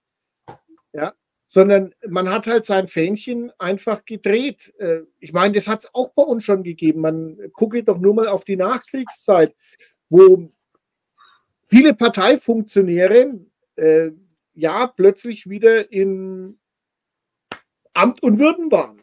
Man möge sich nur mal die Geschichte der Justiz nach 45 anschauen. Ja. Also äh, das, was der Manuel da sagt, da gehe ich schon mit. Wie gesagt, der Herr Schwab hat sich auch interviewen lassen vor der Lenin-Statue. Das sind Dinge, die kommen nicht von ungefähr. Guck dir an, wie er, wie er rumläuft. Äh, wie, wie, äh, nicht nur von Star Wars, sondern es hat auch etwas Kommunistisches, wie er angezogen ist. Denkt daran, wie die Frau Merkel sich gezeigt hat. Die hatte auch immer wie, wie in China diese Jäckchen. Ja, ja und das, das ist ganz, ganz sauber inszeniert. Ein Aber Leute, ja. Bitte. Und die Deutschen haben also jemanden weggenommen, ja, äh, weil sie da ganz panisch geworden ist. Wenn Sie sich noch erinnern könnt, auf, auf einer Bühne. Wenn die Kanzlerin ja. eines nennen, lassen wir es. Uh, Ukraine, Ilensky, Rock'n'Roll. Was, was gibt es Neues beim Ilensky? Äh, ganz kurzer Rückgriff nochmal. Der Warschauer Pakt war keine Organisation, die, die, bin ich bei dir, Marc, die irgendwie aggressiv ausgerichtet war, zeigt sich schon darin, dass die NATO 49 als erstes gegründet worden ist und der Warschauer Pakt dann 2 oder 55 oder sowas, nachdem Deutschland einintegriert wurde in die NATO. Das war nämlich genau dasselbe Vorgehen, das wir jetzt dann auch Zug äh, Richtung NATO-Osterweiterung gesehen haben. Da hat man dann den Warschauer Pakt gegründet, als die BRD in die NATO kam. Ja. Das, das nochmal nachgeliefert. Und zuerst war die NATO da, nicht der Warschauer Pakt. Ja. Äh, zwei Dinge noch. Ähm, jemand, jemand, der jetzt da äh, Zweifel dran hat, äh, was wir sagen, möge bitte mal unter dem Begriff Operation Unsinkable, äh, unsinkable uh. nachklicken. Ja, das ist etwas gewesen, äh, was auch mit auf Churchills äh, oder in Churchills Gedanken äh, vorbereitet worden ist und direkt 45 äh, äh, auch das, was ja Patton gesagt hat, was ihm eventuell auch zum Verhängnis geworden ist.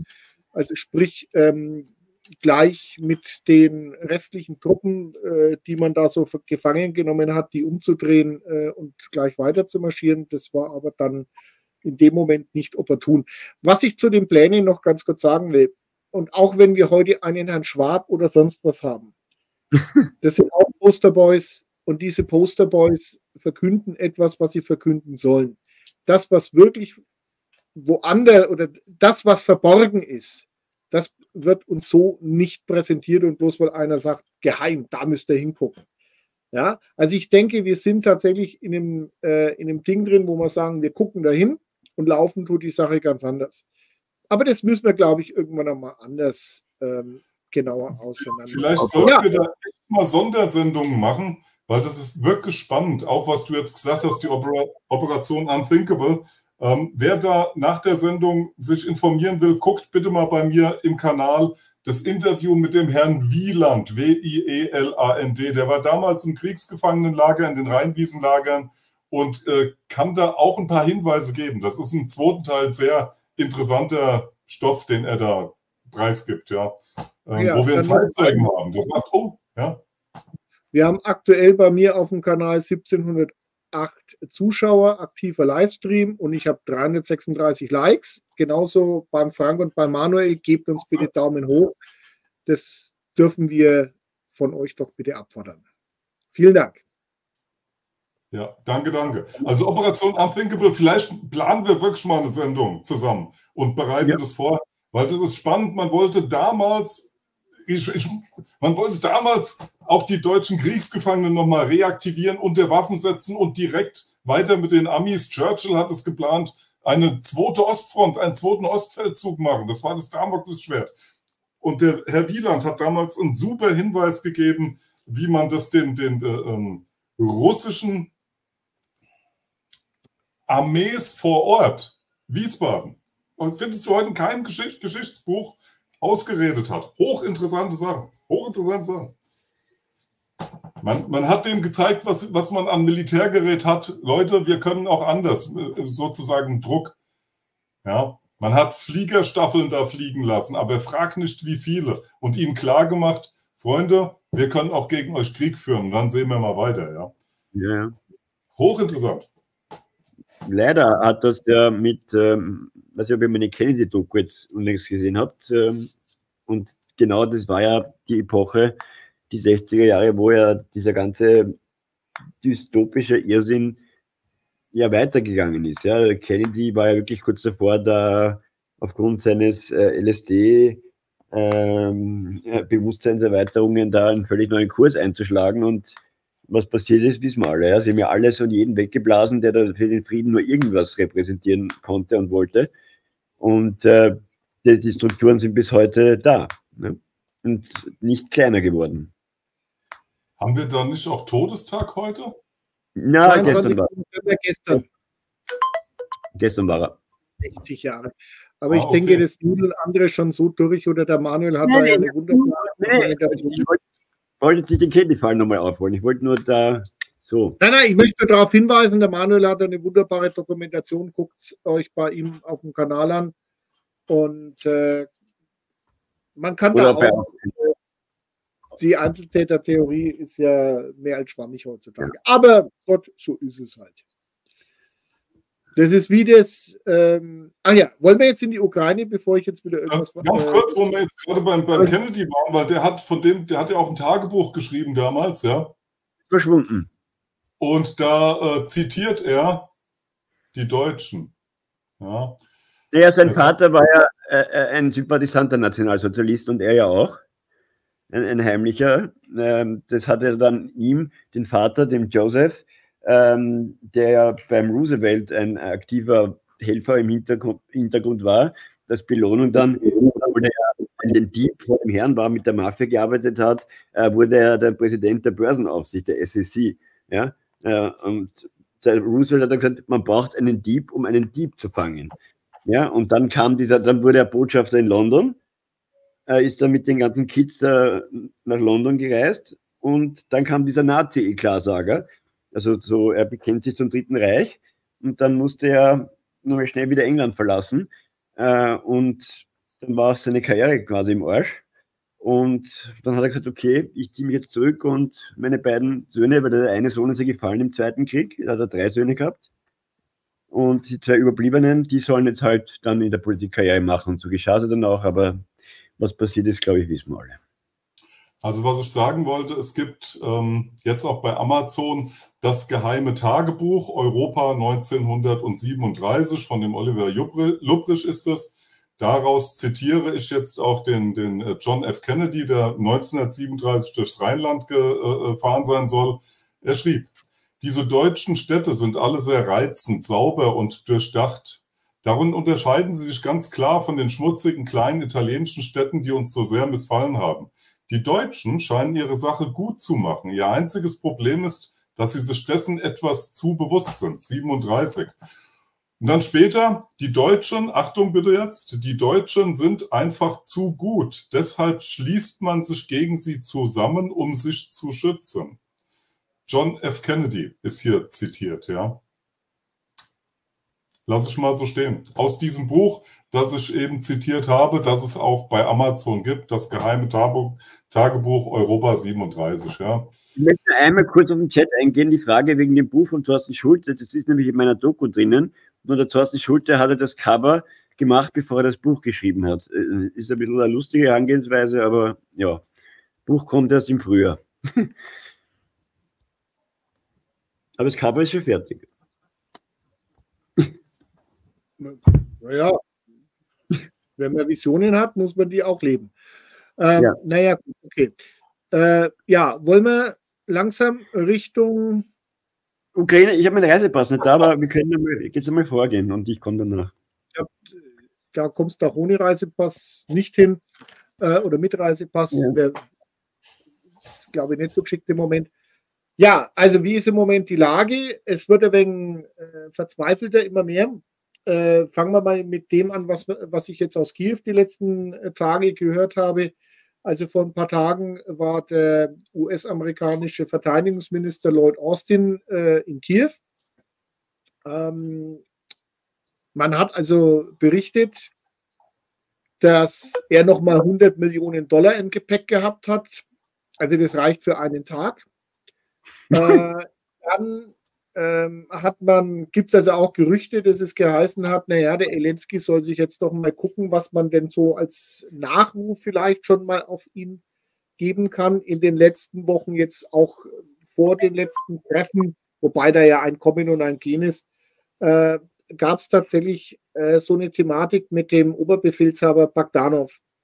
Und äh, Bagdanov soll angeblich auch Videos produziert haben, wo er seine ukrainischen Landsleute aufgerufen hat, jetzt nach Kiew zu ziehen und dort den äh, Elensky, der also tatsächlich die Ukraine komplett ruiniert, jetzt aus dem Amt zu jagen. Ähm, es, in dem Zuge muss man auch dazu sagen, es tauchen jetzt die ersten schrecklichen Videos auf, wo tatsächlich weibliche ukrainische Soldaten an der Front von Adjevka auftauchen und dort äh, bitterlich untergehen. Ähm, jetzt befürwortet man auch aus den Vereinigten Staaten, dass äh, man das Wehralter auf 17 heruntersenkt bis zu 70. Ja? Also das heißt, Personen, egal ob weiblich, divers oder äh, männlich, zum Alter zwischen 17 und 70 können jetzt oder sollen an die Waffe gezogen werden also in den nächsten Meat Grinder, also für eine siegreiche Armee, die die Ukraine ja anscheinend nicht mehr hat und wo Verluste aufgetreten sein müssen. Ich denke, weit über eine halbe Million Tote. Äh, Im Moment gibt es keine, oder habe ich jetzt keine aktuelleren Zahlen, weil das, was man hört, äh, kriegt man im Zweifelsfall nur durch das russische Verteidigungsministerium. Aber das ist ein Blutzoll, wo man sagt, dieses ganze Land ist in zwei Jahren komplett vernichtet worden. Und der, die, die Glück gehabt haben und rausgekommen sind äh, an Flüchtlingen, kann man wirklich so sagen, äh, dass die nicht mehr gezogen werden. Also der Ukraine geht die Kohle aus, die Waffen gehen aus. Bei Adjevka hieß es jetzt auch, heute habe ich das erst wieder gehört, ähm, dass die Artillerie, die noch vor ein paar Monaten äh, zum Teil Stellungen äh, 150 Schuss am Tag abgegeben haben, können jetzt noch 15 Schuss abgeben. Wir reden von 155 Millimeter Munition. Die Kanonenrohre der Geschütze sind so ausgeschossen, dass Präzision nicht mehr vorhanden ist. Ähm, ja, Adjevka wird jetzt wirklich von drei Seiten von den Russen massiv und immer schneller äh, umschlossen bzw. angegriffen. Und vermutlich könnte ich mir vorstellen, dass das noch vor Jahresende fällt. Äh, an allen anderen Fronten sind Offensivtätigkeiten der Ukraine so gut wie eingestellt. Auch dieser kleine Brückenkopf da über dem äh, Dnieper äh, ist eigentlich bedeutungslos. Die Russen schlachten dort tatsächlich, äh, was weiß ich, jeden Tag das ab, was kommt.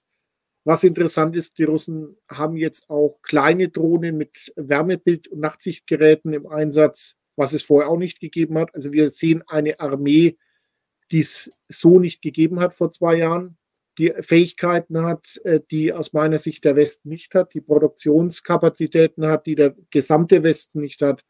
Also das ist das, was jetzt die Kurzzusammenfassung, was im Moment in der Ukraine zu beobachten ist. Ähm, und beim Elensky eben, Bogdanov wurde jetzt äh, mehr oder weniger mal ins Spiel gebracht. Ich glaube von den Amerikanern, die Briten äh, würden, glaube ich, eher den Elensky weiterhalten. Und da liefen dann auch über verschiedene äh, Medien, ähm, ich glaube, The Guardian war es, oder und dann auch der Economist äh, zum Teil Interviews gegensätzlich. Also sprich, hier sind auch im Hintergrund die Geheimdienste tätig und die Amerikaner sind sehr damit beschäftigt, dieses Problem ganz schnell jetzt zu lösen. Äh, und zwar so schnell wie möglich, damit sie da rauskommen.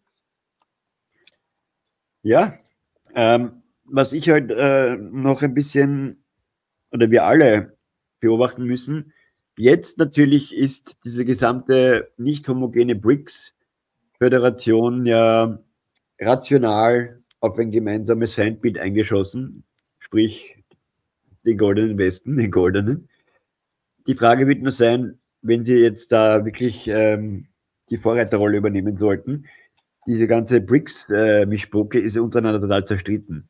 Ja, da haben die ganzen Moslems sind untereinander zerstritten, nämlich die Schiiten und die Sunniten. Die Araber haben wieder Probleme mit den Chinesen in der Uigurenfrage. Die Inder haben traditionell mit den Chinesen Probleme. Die Chinesen haben mit den Russen noch wegen Vladivostok. Da gibt es auch noch ein paar territoriale äh, ja, Dinge, die man ausdiskutieren sollte. Äh, also das wird sich zeigen. Wenn sie das bestehen und da nicht in irgendwelche alten Interessensschwachsinnigkeiten zurückverfallen und das große Ganze dann somit aus den Augen verlieren, dann wird es schwierig. Aber wenn sie den Kurs beibehalten und ihre Chance wahrnehmen und die Chinesen äh, blockieren aus dem Grund, weil sie natürlich, äh, glaube, haben wir eh letztens besprochen, größte, der größte Gläubiger der Vereinigten Staaten sind. Deswegen konnten sie ja diesen, dieses äh, SWIFT-Ding dann nicht durchziehen oder wollten nicht weil äh, der Niedergang des Dollars jetzt auch für die Chinesen tödlich wäre. Also ich sehe halt, ich nehme wieder wie seit einigen Monaten den, den Teil ein, dass ich auf den Mainstream verweise. Ich sehe, dass die Ukraine in großen Stücken verschwunden ist aus den Schlagzeilen. Allein das sagt sehr vieles. Momentan ist es die, die Frankfurter Rundschau, die, die noch äh, einen, eine Schlagzeile mit drin hat, News zum Ukraine-Krieg Russland kämpft mit gewaltigen Verlusten, heißt es da. Ähm, dann auch aus dem Mainstream ukrainische Vorstöße beunruhigen Moskau. Moskau versucht offenbar die Hysterie einzudämmen.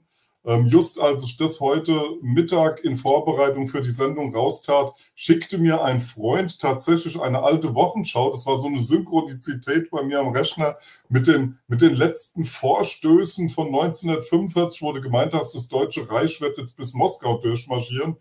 Ähm, ja, das kann man so mal verknüpfen oder auch nicht. Ähm, NTV hat heute Abend auch nochmal gesagt, ein Fondsmanager wird da äh, zitiert Russland wird, Russlands Wirtschaft wächst 2024 dreimal so stark wie die der Eurozone. Wir wissen, jeder Krieg ist im Rückgrat auch ähm, eben durch die Industrie äh, gestützt. Und da kann sich ein jeder dann nochmal Gedanken machen, was die Sanktionen gebracht haben, ja, die äußerst erfolgreichen. Mir kommt das so vor, als würden wir hier seit Monaten tatsächlich von einer von einem Framing ins nächste stürzen. Was jetzt allerdings auch angesichts von, von Israel, da möchte ich ganz kurz wenigstens einen Satz nochmal verlieren in der Sendung, weil wir schon weit fortgeschritten sind, ähm, in in die Head, in die Schlagzeilen kommt und wo die nächste Angstwelle gerade losgetreten wird, ist China mit den Lungeninfektionen ungeklärter Ursache. Da ist auch der Tagesspiegel. Immer mehr gehen da jetzt äh, drauf und, und setzen das in den Mittelpunkt. Mir kommt es so vor, als wäre das jetzt der nächste, der, das nächste Angstthema, ja. Ja klar, Sie wollen doch mal eine, eine Virus-Scheiße uns aufs Auge drücken. Ja, Gates, es, es kursiert mittlerweile momentan auch ein Film von dem Herrn Gates, der sich 2015 so geäußert hat, dass die nächsten zwei Jahrzehnte äh, Pandemien kommen würden, die dann äh, über 10 Millionen Menschenleben kosten und so etwas. Also das ja. rückt gerade im Alternativsektor. Ne, da hast du dann so diese, wie jetzt auch im Mainstream, wieder die, die Pandemie in den Fokus. Ja. Wir werden bald jeder jemanden kennen, der jemanden kennt, der so, ne, Herr Kurz, da war mal was, wir es. Ja, es ist schlimm.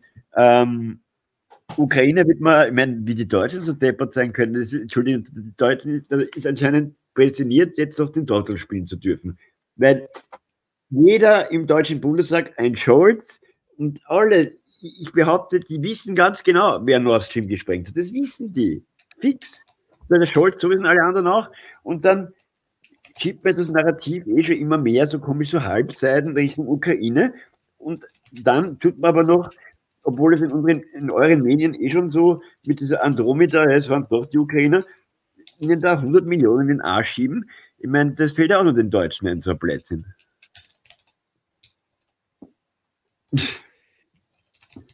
Der Punkt ist doch der, ähm, guckt wieder auf die Finanzen. Ja. Es war wieder ein Versuch, äh, billig letztendlich äh, nach Russland reinzukommen. Es war ja das erklärte Ziel, Regime Change, dann dort jemand installieren und letztendlich wieder an das russische Gas und die anderen Vermögenswerte ranzukommen billig. Also man könnte auch sagen, es war ein Versuch der Raub. Zug, der schiefgegangen ist. So, irgendwo kommt jetzt halt dann der Punkt der Endabrechnung. Und diese Endabrechnung wird einfach sein, dass man sagt, gut, okay, wer ist verantwortlich dafür? Wer zahlt jetzt, wenn man mal vom Zahlen ausgeht, äh, wer zahlt denn jetzt diese ganze Geschichte? Und wenn ich natürlich ganz offiziell, äh, und da kann man auch auf der Seite des äh, BMVGs, also des Bundesverteidigungsministeriums nach, nachgucken, wenn wir das Thema haben, dass 8 Milliarden offiziell von der Bundesrepublik äh, zur Finanzierung des Ukraine-Krieges, also der Ukraine natürlich, äh, geflossen sind, dann sind, äh, ist die Bundesrepublik an zweiter Stelle nach den Vereinigten Staaten. Und das wird irgendwann aufgerechnet werden. Und die Bundesrepublik hat kein Geld oder kein positives Geld, sondern sie gibt Kredit. Und jetzt liefert man halt wieder Iris-T äh, oder, oder, paar Patriots oder noch ein paar Granaten, also so 30.000 Stück. Äh, das liefert man, weil mehr geht eh nicht. Äh, tatsächlich ist doch wirtschaftlich Folgendes passiert. Die Granatenpreise für 155 mm Granaten sind in der EU von 800 Euro auf 8000 das Stück angestiegen. Ja, und das sind so Dinge, also da muss ich mal sagen, das sind Wachstumsraten, ja, nicht verkehrt. Und äh, man wirft also Kredite in eine Unternehmung, die nichts bringt. Allerdings, oder die eigentlich schon lange gescheitert ist, so rum. Und das ist wieder diese Fiktion trifft auf Realität. Du kannst Geld oder Kreditversprechen geben ohne Ende, aber irgendwann kommt der Punkt, wo einfach äh, gefordert wird. Und zwar von demjenigen, der halt Kredit gegeben hat. So, Beziehungsweise dann, wenn vielleicht das Land, was dafür unterschrieben hat, für diese Kredite zu bürgen, nicht mehr existiert. Dann wird es auch blöd. Also sprich, diese ganze Geschichte wird kommen, 24, 25. Und dann ja. ist die Frage, und wir hatten jetzt auch gerade Wahlen äh, wieder in, de, äh, in den Niederlanden. Gerd Wilders ist wiedergewählt worden, über extrem stark der redet jetzt auch schon von einem äh, Nexit, also niederländischer EU-Austritt. Mhm. Ja. Da muss man doch schauen. Mal noch den einen oder anderen dazu kommen. Dann mal gucken, was übrig bleibt. Und ich weiß nicht, wie das ist. Also nur mal so eine Annahme, wenn jetzt tatsächlich jetzt noch ein, zwei Länder austreten würden. Ja, also natürlich gibt es dann Neukandidaten wie die Ukraine oder Georgien, die dann vielleicht auch so kompensieren könnten, wenn dann so Länder wie die Niederlande austreten. Ähm, wie soll das dann gehen? Also ich glaube, wir sind schon lange in einer Haftungsunion und sonst was. Da sind wir schon lange drin. Ja, ja, das auf jeden Fall.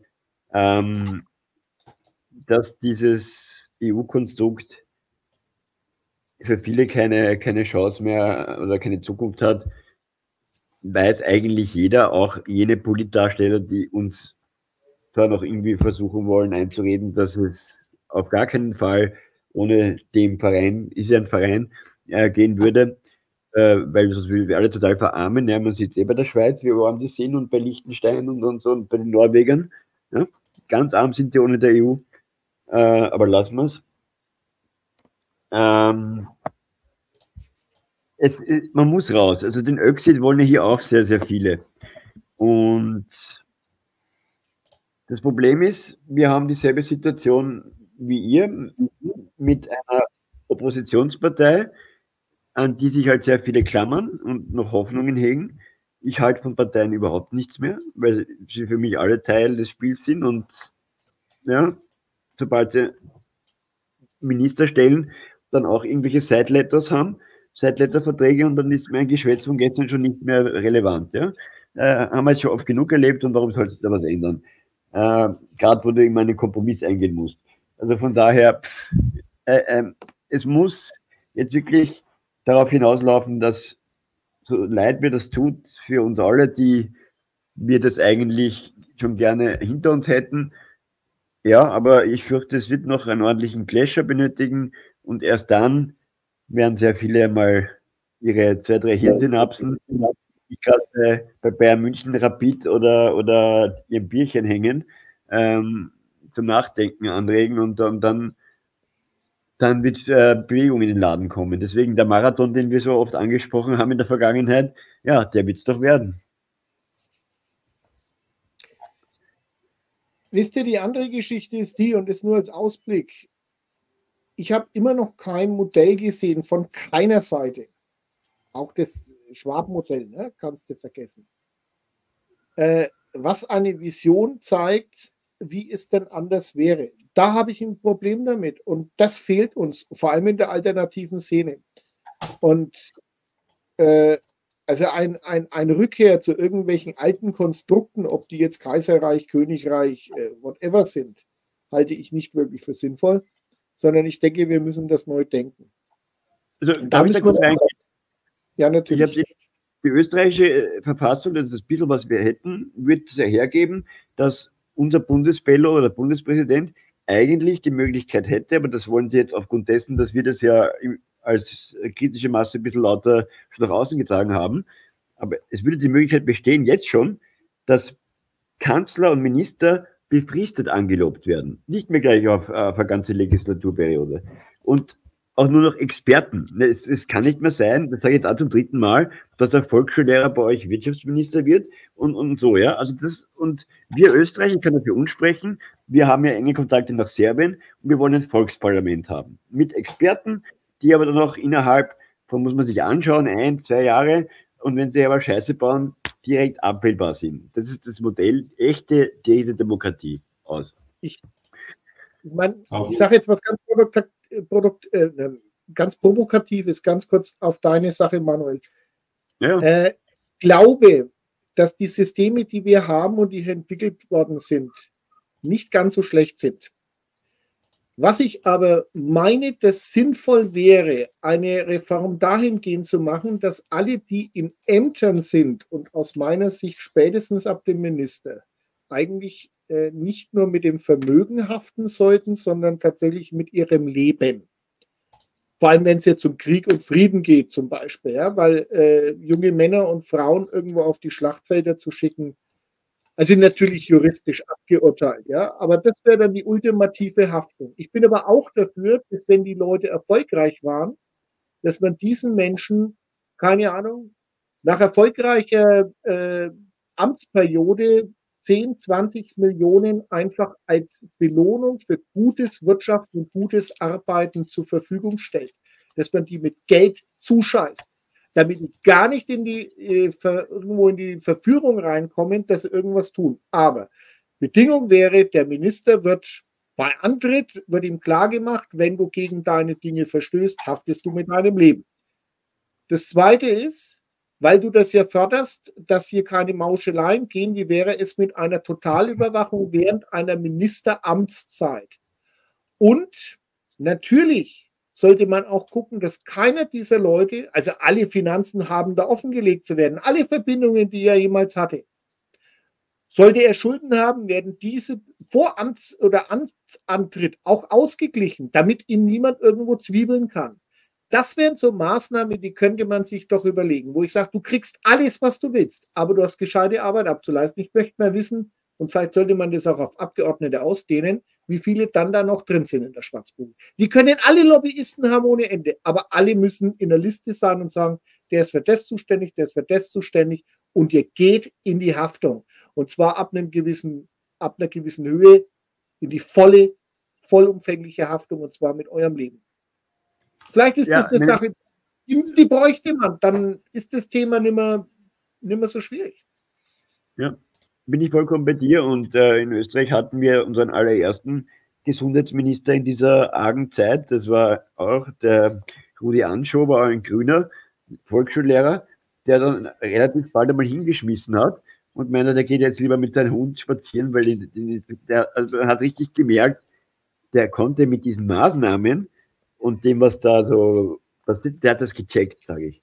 Und der, der konnte es einfach nicht mehr mit seinem Gewissen vereinbaren, weil ähm, ich habe doch eine gute Menschenkenntnis und der, der wirkt auf mich integer. Ja? Ist halt ein Politiker, aber äh, wenn ein Politiker immerhin nach ganz kurzer Zeit schon mal zurücktritt, was eh immer seltener wird, da zeigt er schon einmal, ja, dass er da doch ein bisschen äh, sich Gedanken macht. Und das fand ich schon stark. Also das gemerkt. Hm. Dann kam halt bei uns der Gesundheitsminister, der, der, zweite, der Mückstein, der Arzt vom Gesundheitspräsidenten, der nicht einmal frei sprechen konnte, der immer irgendwelche äh, im Ears im Ohr hatte. Also lauert wie bei euch, ich meine, Freakshow. Ähm, ich möchte nochmal zu sprechen kommen ja. auf, die, auf die Niederlande. Ich fand das sehr interessant, was du da gesagt hast, äh, ja. Marc. Ähm, tatsächlich haben wir es da zu tun, die Mainstream-Medien würden da schreiben mit einem Rechtsruck. Ja. Ähm, und das, das Jaunen und das Schreien und das Klagen ist sehr groß, auch hier im deutschen Blätterwald. Ich finde es deswegen interessant. Die Frage ist jetzt nicht, welche Partei rettet uns oder an wen glaube ich da. Meine Frage oder mein Blickwinkel, unter dem ich das beobachte, ist, wie wird Europa abgewickelt? Welche Trends sind da? Und die sehen wir mittlerweile ganz klar. Hier in Deutschland ist das Pendant dazu die AfD. Man, welche Trends sind da Europa abzuwickeln? Ich meine, man macht es äh, in einer Neuauflage, man lässt es von rechts untergehen. Interessant finde ich, dass ähm, der Herr Wilders äh, ja schon erwägt, zusammen mit dem Herrn Rutte und dieser Regierungsdatzigen Regierungspartei irgendwie VVD oder was zusammenzugehen. Das wäre eine Konstellation. Ich mache nochmal darauf aufmerksam auf die Bundestagswahl 2025 in Deutschland, wo ich mir schon vermute, es ist nur eine Vermutung, man, da, da wird der Umschwung hier in Deutschland sein, wo man die AfD nach vorne bringt, zusammen unter Umständen mit der CDU. Ähm, und ich sage es nochmal, quasi eine kontrollierte Rechte ja, hier, hier reinbringt. Und genau das scheint sich mir alles nur meine Spekulationen, meine Perspektiven äh, momentan in den Niederlanden zu konstituieren. Dass der Herr Wilders dann zusammen noch mit, mit dieser äh, Bauernpartei gehen möchte, die ja vollkommen entgegen dem WEF-Plan und dem Herrn Schwab schießt. Hochinteressantes zu beobachten. Was passiert mit den WEF-Plänen, wenn äh, äh, Holland wegkippt? Jetzt nicht nur, ganz richtig, Marc, nicht nur buchhalterisch für die EU, denn es ist eines der reichen und der Kernländer, sondern auch ja philosophisch für die Philosophie, die er, der Herr Schwab oder für die er tritt, die er nach vorne bringen möchte. Das finde ich interessant. Ein letzter Satz.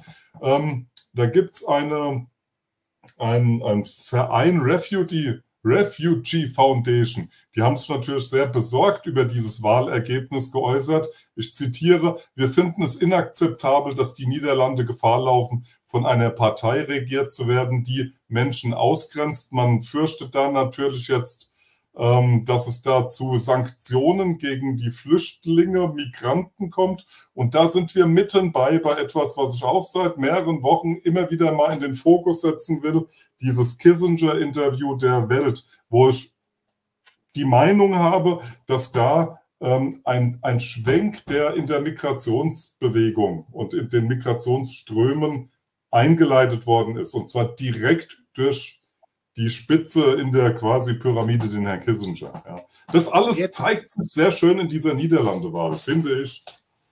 Und jetzt darf man auch wieder nicht vergessen, ähm, da ist ja eine Industrie dahinter, die mhm. richtig groß ist. Ja, äh, das sind ja die Titelverteiler, das sind die Leute, die die, die Nepper-Schlepper, äh, die die Leute im Mittelmeer aufsammeln diese dann irgendwo äh, begleiten in Integrationskursen und sonst was, ohne dass diese armen Schweine merken, wie sie von diesem perversen System hier missbraucht werden. Und ähm, weil das, was die als erstes machen, ist tatsächlich. Äh, du, du, du, du, meinst mit, entschuldige Marc, du meinst mit dem perversen System, meinst du das äh, Schlepper, Schleppersystem? Ja, alles, natürlich alles, was dazugehört. Also dieses, äh, die Leute reinzuholen, ihnen etwas zu versprechen, das finde ich pervers. Ja, es ist meine Meinung, ihnen zu versprechen, Gold und Honig fließt hier, was nicht ist. Man holt mhm. sie herein, man äh, entreißt sie ihrer Heimat, man lockt sie hierher, äh, man steckt sie in Lager, man lässt sie dort erstmal sein, aber das Erste, was sie machen dürfen, ist eine Unterschrift abgeben und äh, dann bekommen sie vielleicht einen Flüchtlingstitel. Das ist, das ist vor allen Dingen auch ein Thema der inneren Sicherheit, wenn die Enttäuschung bei denen jetzt zu groß wird. Ne? Und ich, ich fasse es taktisch, geotaktisch so auf, dass äh, quasi die, die, unser, unser Staat damit vorm Abschussknopf ist. Also man, man hat damit eine reale Waffe in der Hand, mit der man hier ausleuchten kann. Ähm, ja, wobei ich vielleicht mag es da natürlich einige geben, die dann gewaltbereit sind oder so, oder die vielleicht merken, dass sie irgendwann beschissen worden sind. Äh, die werden dann natürlich irgendwo unangenehm werden. Das ist gar keine Frage. Ähm, aber ich, ich weiß es nicht. Ich meine, klar, der Herr Musk hat ja auch auf, äh, schon erklärt, äh, er sehe Deu oder er sehe Europa vor einem Bürgerkrieg. Ja? Ja, man sieht ja auch da, dass immer härter gegen muslimische ähm, Vereinigungen vorgegangen wird. Da sind ja laufen jetzt auch schon Sondereinsätze. Also sprich, sind wir heute halt mal bei Polizeieinsätzen. Da ist eine höhere Befindlichkeit und auch ein, ein mehr hingucken. Wir hatten in der letzten Sendung die, die Waffen, die über die Grenzen kommen. Das sind klare Anhaltspunkte, dass hier im Hintergrund aufgerüstet wird, ja. Und was ja auch spannend ist, ist die Diskussion, die ich schon von, ich sage mal, den akademischen äh, Kreisen der muslimischen äh, Community wahrnehme, aber auch im Judentum, ich bin ja da überall ein bisschen vernetzt, und aber mehr bei, bei, zu Muslimen. Und die sind natürlich alle schwer gepisst, dass es in Deutschland, also Österreich, aufgrund, eh schon wissen, eines gewissen Schutzkultes nicht möglich ist, dieses, diesen Konflikt von der Wurzel, sprich der Staatsgründung beginnend, seriös, objekt, so objektiv wie möglich von beiden mit Seiten aus zu beleuchten. Hier hast du ja die totale, ja, Gemma Ketchup, wir folgen euch bedingungslos Doktrin, sonst kommt die Anti-Defamation League und mehr Brit und machen dir das Leben zur Hölle wie den Schäferzwillingen in München äh, und so. Und, aber die sagen selber nämlich, ähm, die meisten normalen, also gebildeteren Muslime, die, die, die natürlich felsenfest, ganz klar auch davon überzeugt, dass man Gewalt nicht mit Gewalt bekämpfen kann und sollte. Aber was die Israelis bzw. die Regierung sich da jetzt in den letzten Jahren mit eigentlich seit Camp David, also den, den Yitzhak Rabin da diese, diese radikalen Siedler weggeknallt haben. Übrigens, der Netanyahu hat die ja angestachelt, gell? Der ist da vorher rein und hat da mal, ja so, und, und, und hat da ordentlich Dampf gemacht. Wo der Mossad gesagt hat, lieber Bibi, schalt mal einen Gang zurück, weil das wird dann sehr brenzlig, wenn du so weitermachst. Und der hat die richtig aufgestachelt und dann haben die den, den Rabbin erschossen. Ne? Und da möchte ich auf eine Doku verweisen. Es gibt eine israelische Dokumentation, die äh, beleuchtet ein, ein, ich sage mal, völkerrecht Kriegsverbrechen der israelischen Armee, der IDF, äh, als sie in 50er Jahren in Westjordanland vorgerückt sind, weil sie da diese Doktrin entwickelt haben, sie müssen überall eine jüdische Mehrheit schaffen, damit sie die Gebiete auch kontrollieren können. Und was haben sie getan? Sie haben leider ähm, mit völlig irrationaler Gewalt, äh, das beginnt mit Vergewaltigungen von Frauen, mit Flammenwerfern die Leute niedergebrannt, äh, wahllos niedergeschossen. Und das sagen diese Zeit, das sind alte Menschen, die aber damals halt da als Soldaten waren und die lachen dabei noch. Die geben alles zu. Das ist nicht in der Studentendoku, das ist eine israelische Produktion, hat auf IMDb über 8,6 Punkte äh, Ranking. Sollte sich jeder mal anschauen. Und das ist der Hammer. Das sollte in Schulen gezeigt werden. Ja? Und ich bin keiner, der sagt, Israel gehört das Existenzrecht abgesprochen. Also das, ist ja der nächste Schwachsinn. Das sagen auch übrigens die wenigsten Muslime, obwohl sie es von der emotionalen Seite schon so sehen würden, ja? wenn man ihnen in den Garten reindrängt und, und dann fast schon ins Haus, das Haus wegnehmen will, äh, ist es natürlich menschlich nachvollziehbar, dass man da irgendwie ein bisschen verstimmt ist und nach einer gewissen Zeit noch mehr. Aber natürlich sind sie schon so weit aufgrund der, der Geschichte, dass sie wissen, äh, mit Gewalt äh, wird da nichts werden. Und ich bin schon ich bin fertig, äh, weil alle sagen, Zwei-Staaten-Lösung ist tot. Ähm, ich sage, wo ein Wille, dein Weg. Und wenn, wenn äh, Ägypten, Jordanien, äh, Libanon, die Israelis auch und Syrien wollen, da kann man eine Zwei-Staaten-Lösung etablieren.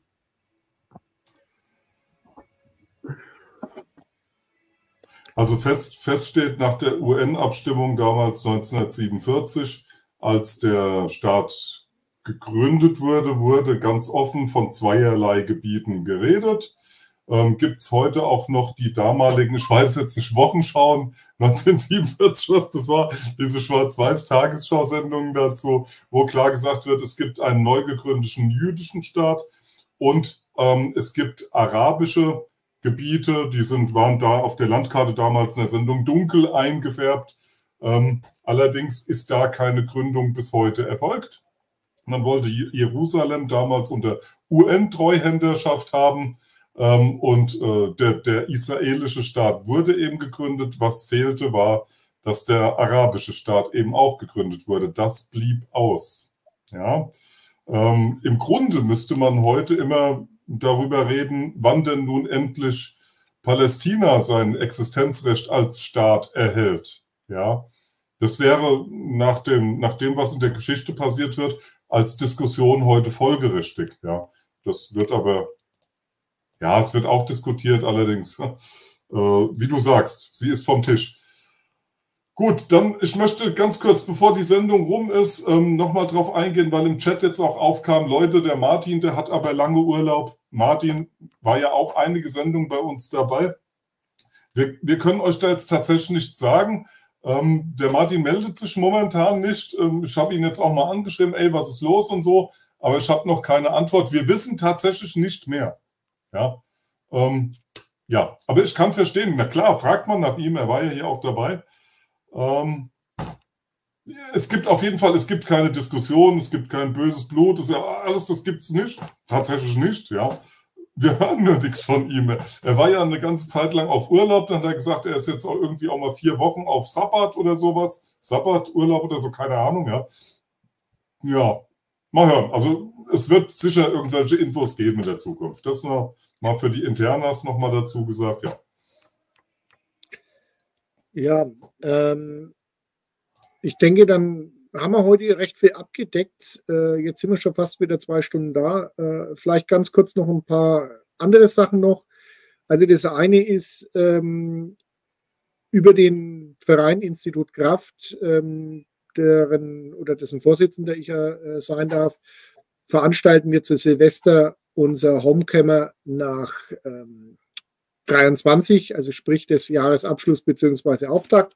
Äh, die Woche in, in Österreich, im Mühlviertel, wer da Informationen haben will und vielleicht dazu stoßen will, es ist wieder die Reise zu sich selbst, weil da können wir was ändern.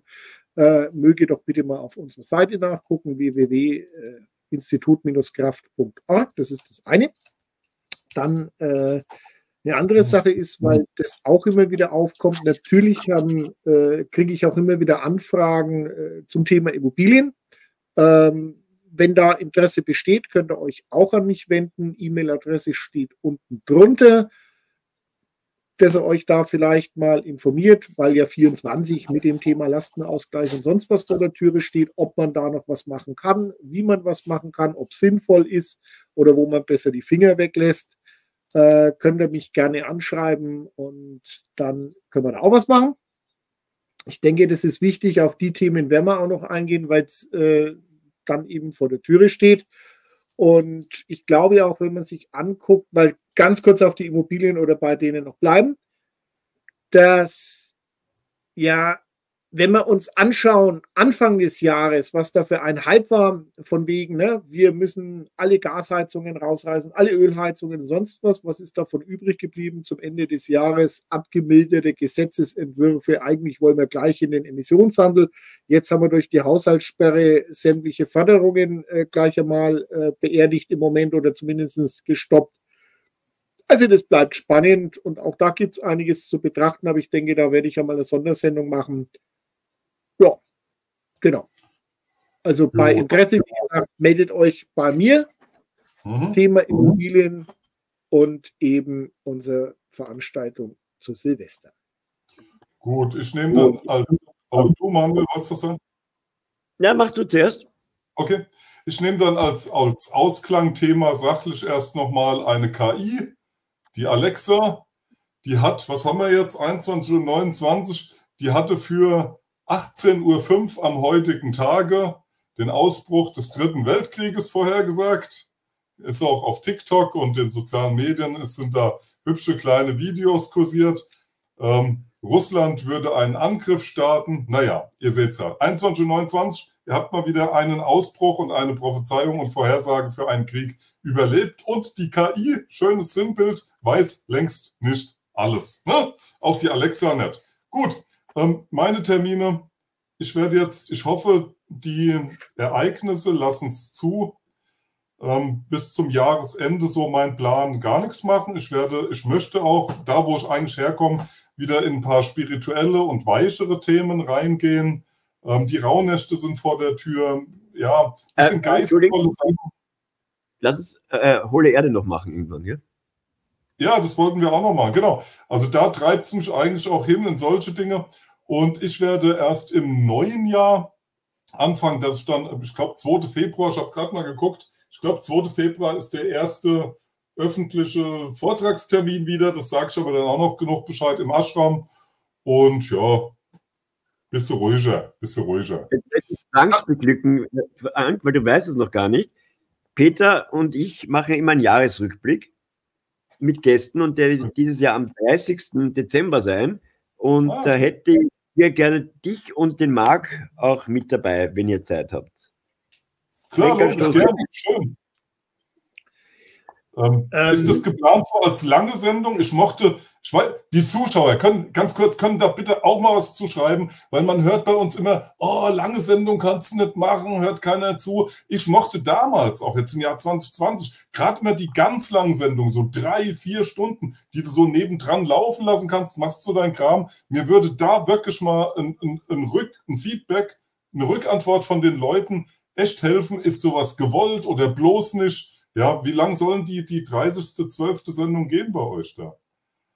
Äh, die wird natürlich länger, äh, aufgrund dessen, dass wir natürlich dann immer zu dritt oder viert sind. Also das wird schon drei, dreieinhalb, vier Stunden werden. Man, die ja, letztes Jahr war, war, war Pet, äh, Thomas Bachheimer, äh, Traugut Ickeroth beim Jahresrückblick und ähm, das ist immer bei anderer. Und jetzt haben wir gedacht, laden wir euch einmal ein. Ja, wunderbar. Sind wir dabei. Dankeschön.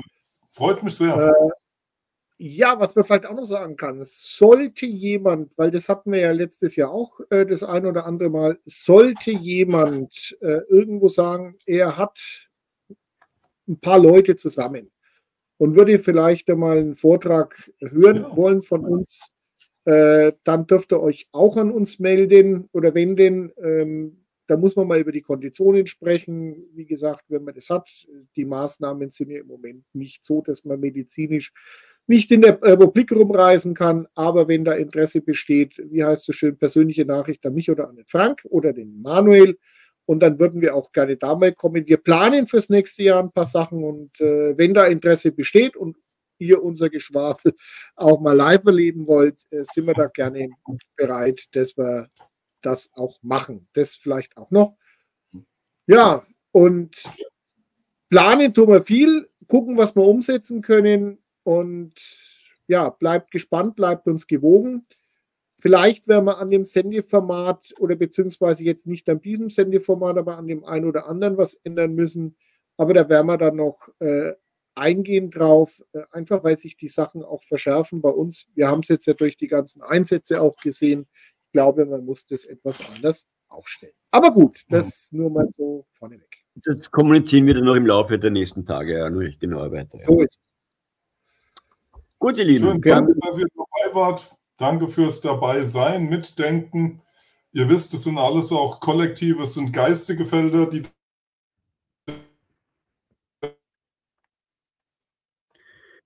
Robocop. Robocop. Ach ja, den Film empfehle ich auch, wo du es gerade sagst, Robocop 1 und 2. Mal angucken zwischenrein und sich so gewisse.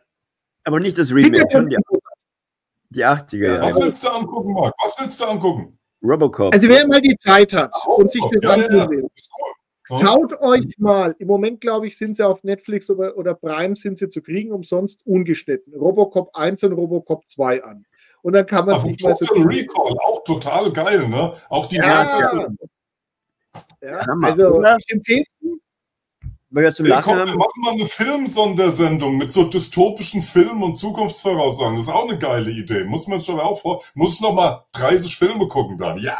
Da haben wir eine Begründung. Geil, oder? Viel Popcorn gibt's. Ja, das machen wir. Ja, genau. Ah, geil. Gut, okay. Ja, also vielen lieben Dank. Wir freuen uns auf Rückmeldungen. Ihr könnt euch melden bei uns. Wir werden es dann nochmal in den Kanälen auch runterschreiben, wo die Adressen sind, wo man den Manuel findet, wo man mich findet, wo man den Frank findet. Ja, wir freuen uns. Okay, ja. Beginne ich heute mal. Bussi Baba. Wunderbar. Also. Ja, ja da mache ich Schluss. Dann kannst du ja. jetzt Mach du Schluss. Also gut, ich sage Ade, bleibt schön, bis zum nächsten Mal, bleibt uns gewogen und bis bald. Ach ja, das nächste Mal haben wir, nee, haben wir noch nicht, ist die nächste Sendung wahrscheinlich am Mittwoch, weil ich am Donnerstag unterwegs bin. Vielleicht, dass wir das hinbekommen. Äh, nächste Woche wird es bei mir eng, tatsächlich. Wahrscheinlich. Ja, das sehen wir uns dann erst nach dem ersten Advent wieder und ihr wisst schon, erst das erste Licht, das zweite Licht, das dritte Licht und das vierte und wenn das, wenn das fünfte brennt, ist Weihnachten verpennt. Genau, so sieht es aus. Also dann wünschen wir euch was und Ade, bleibt schön. Tschüss.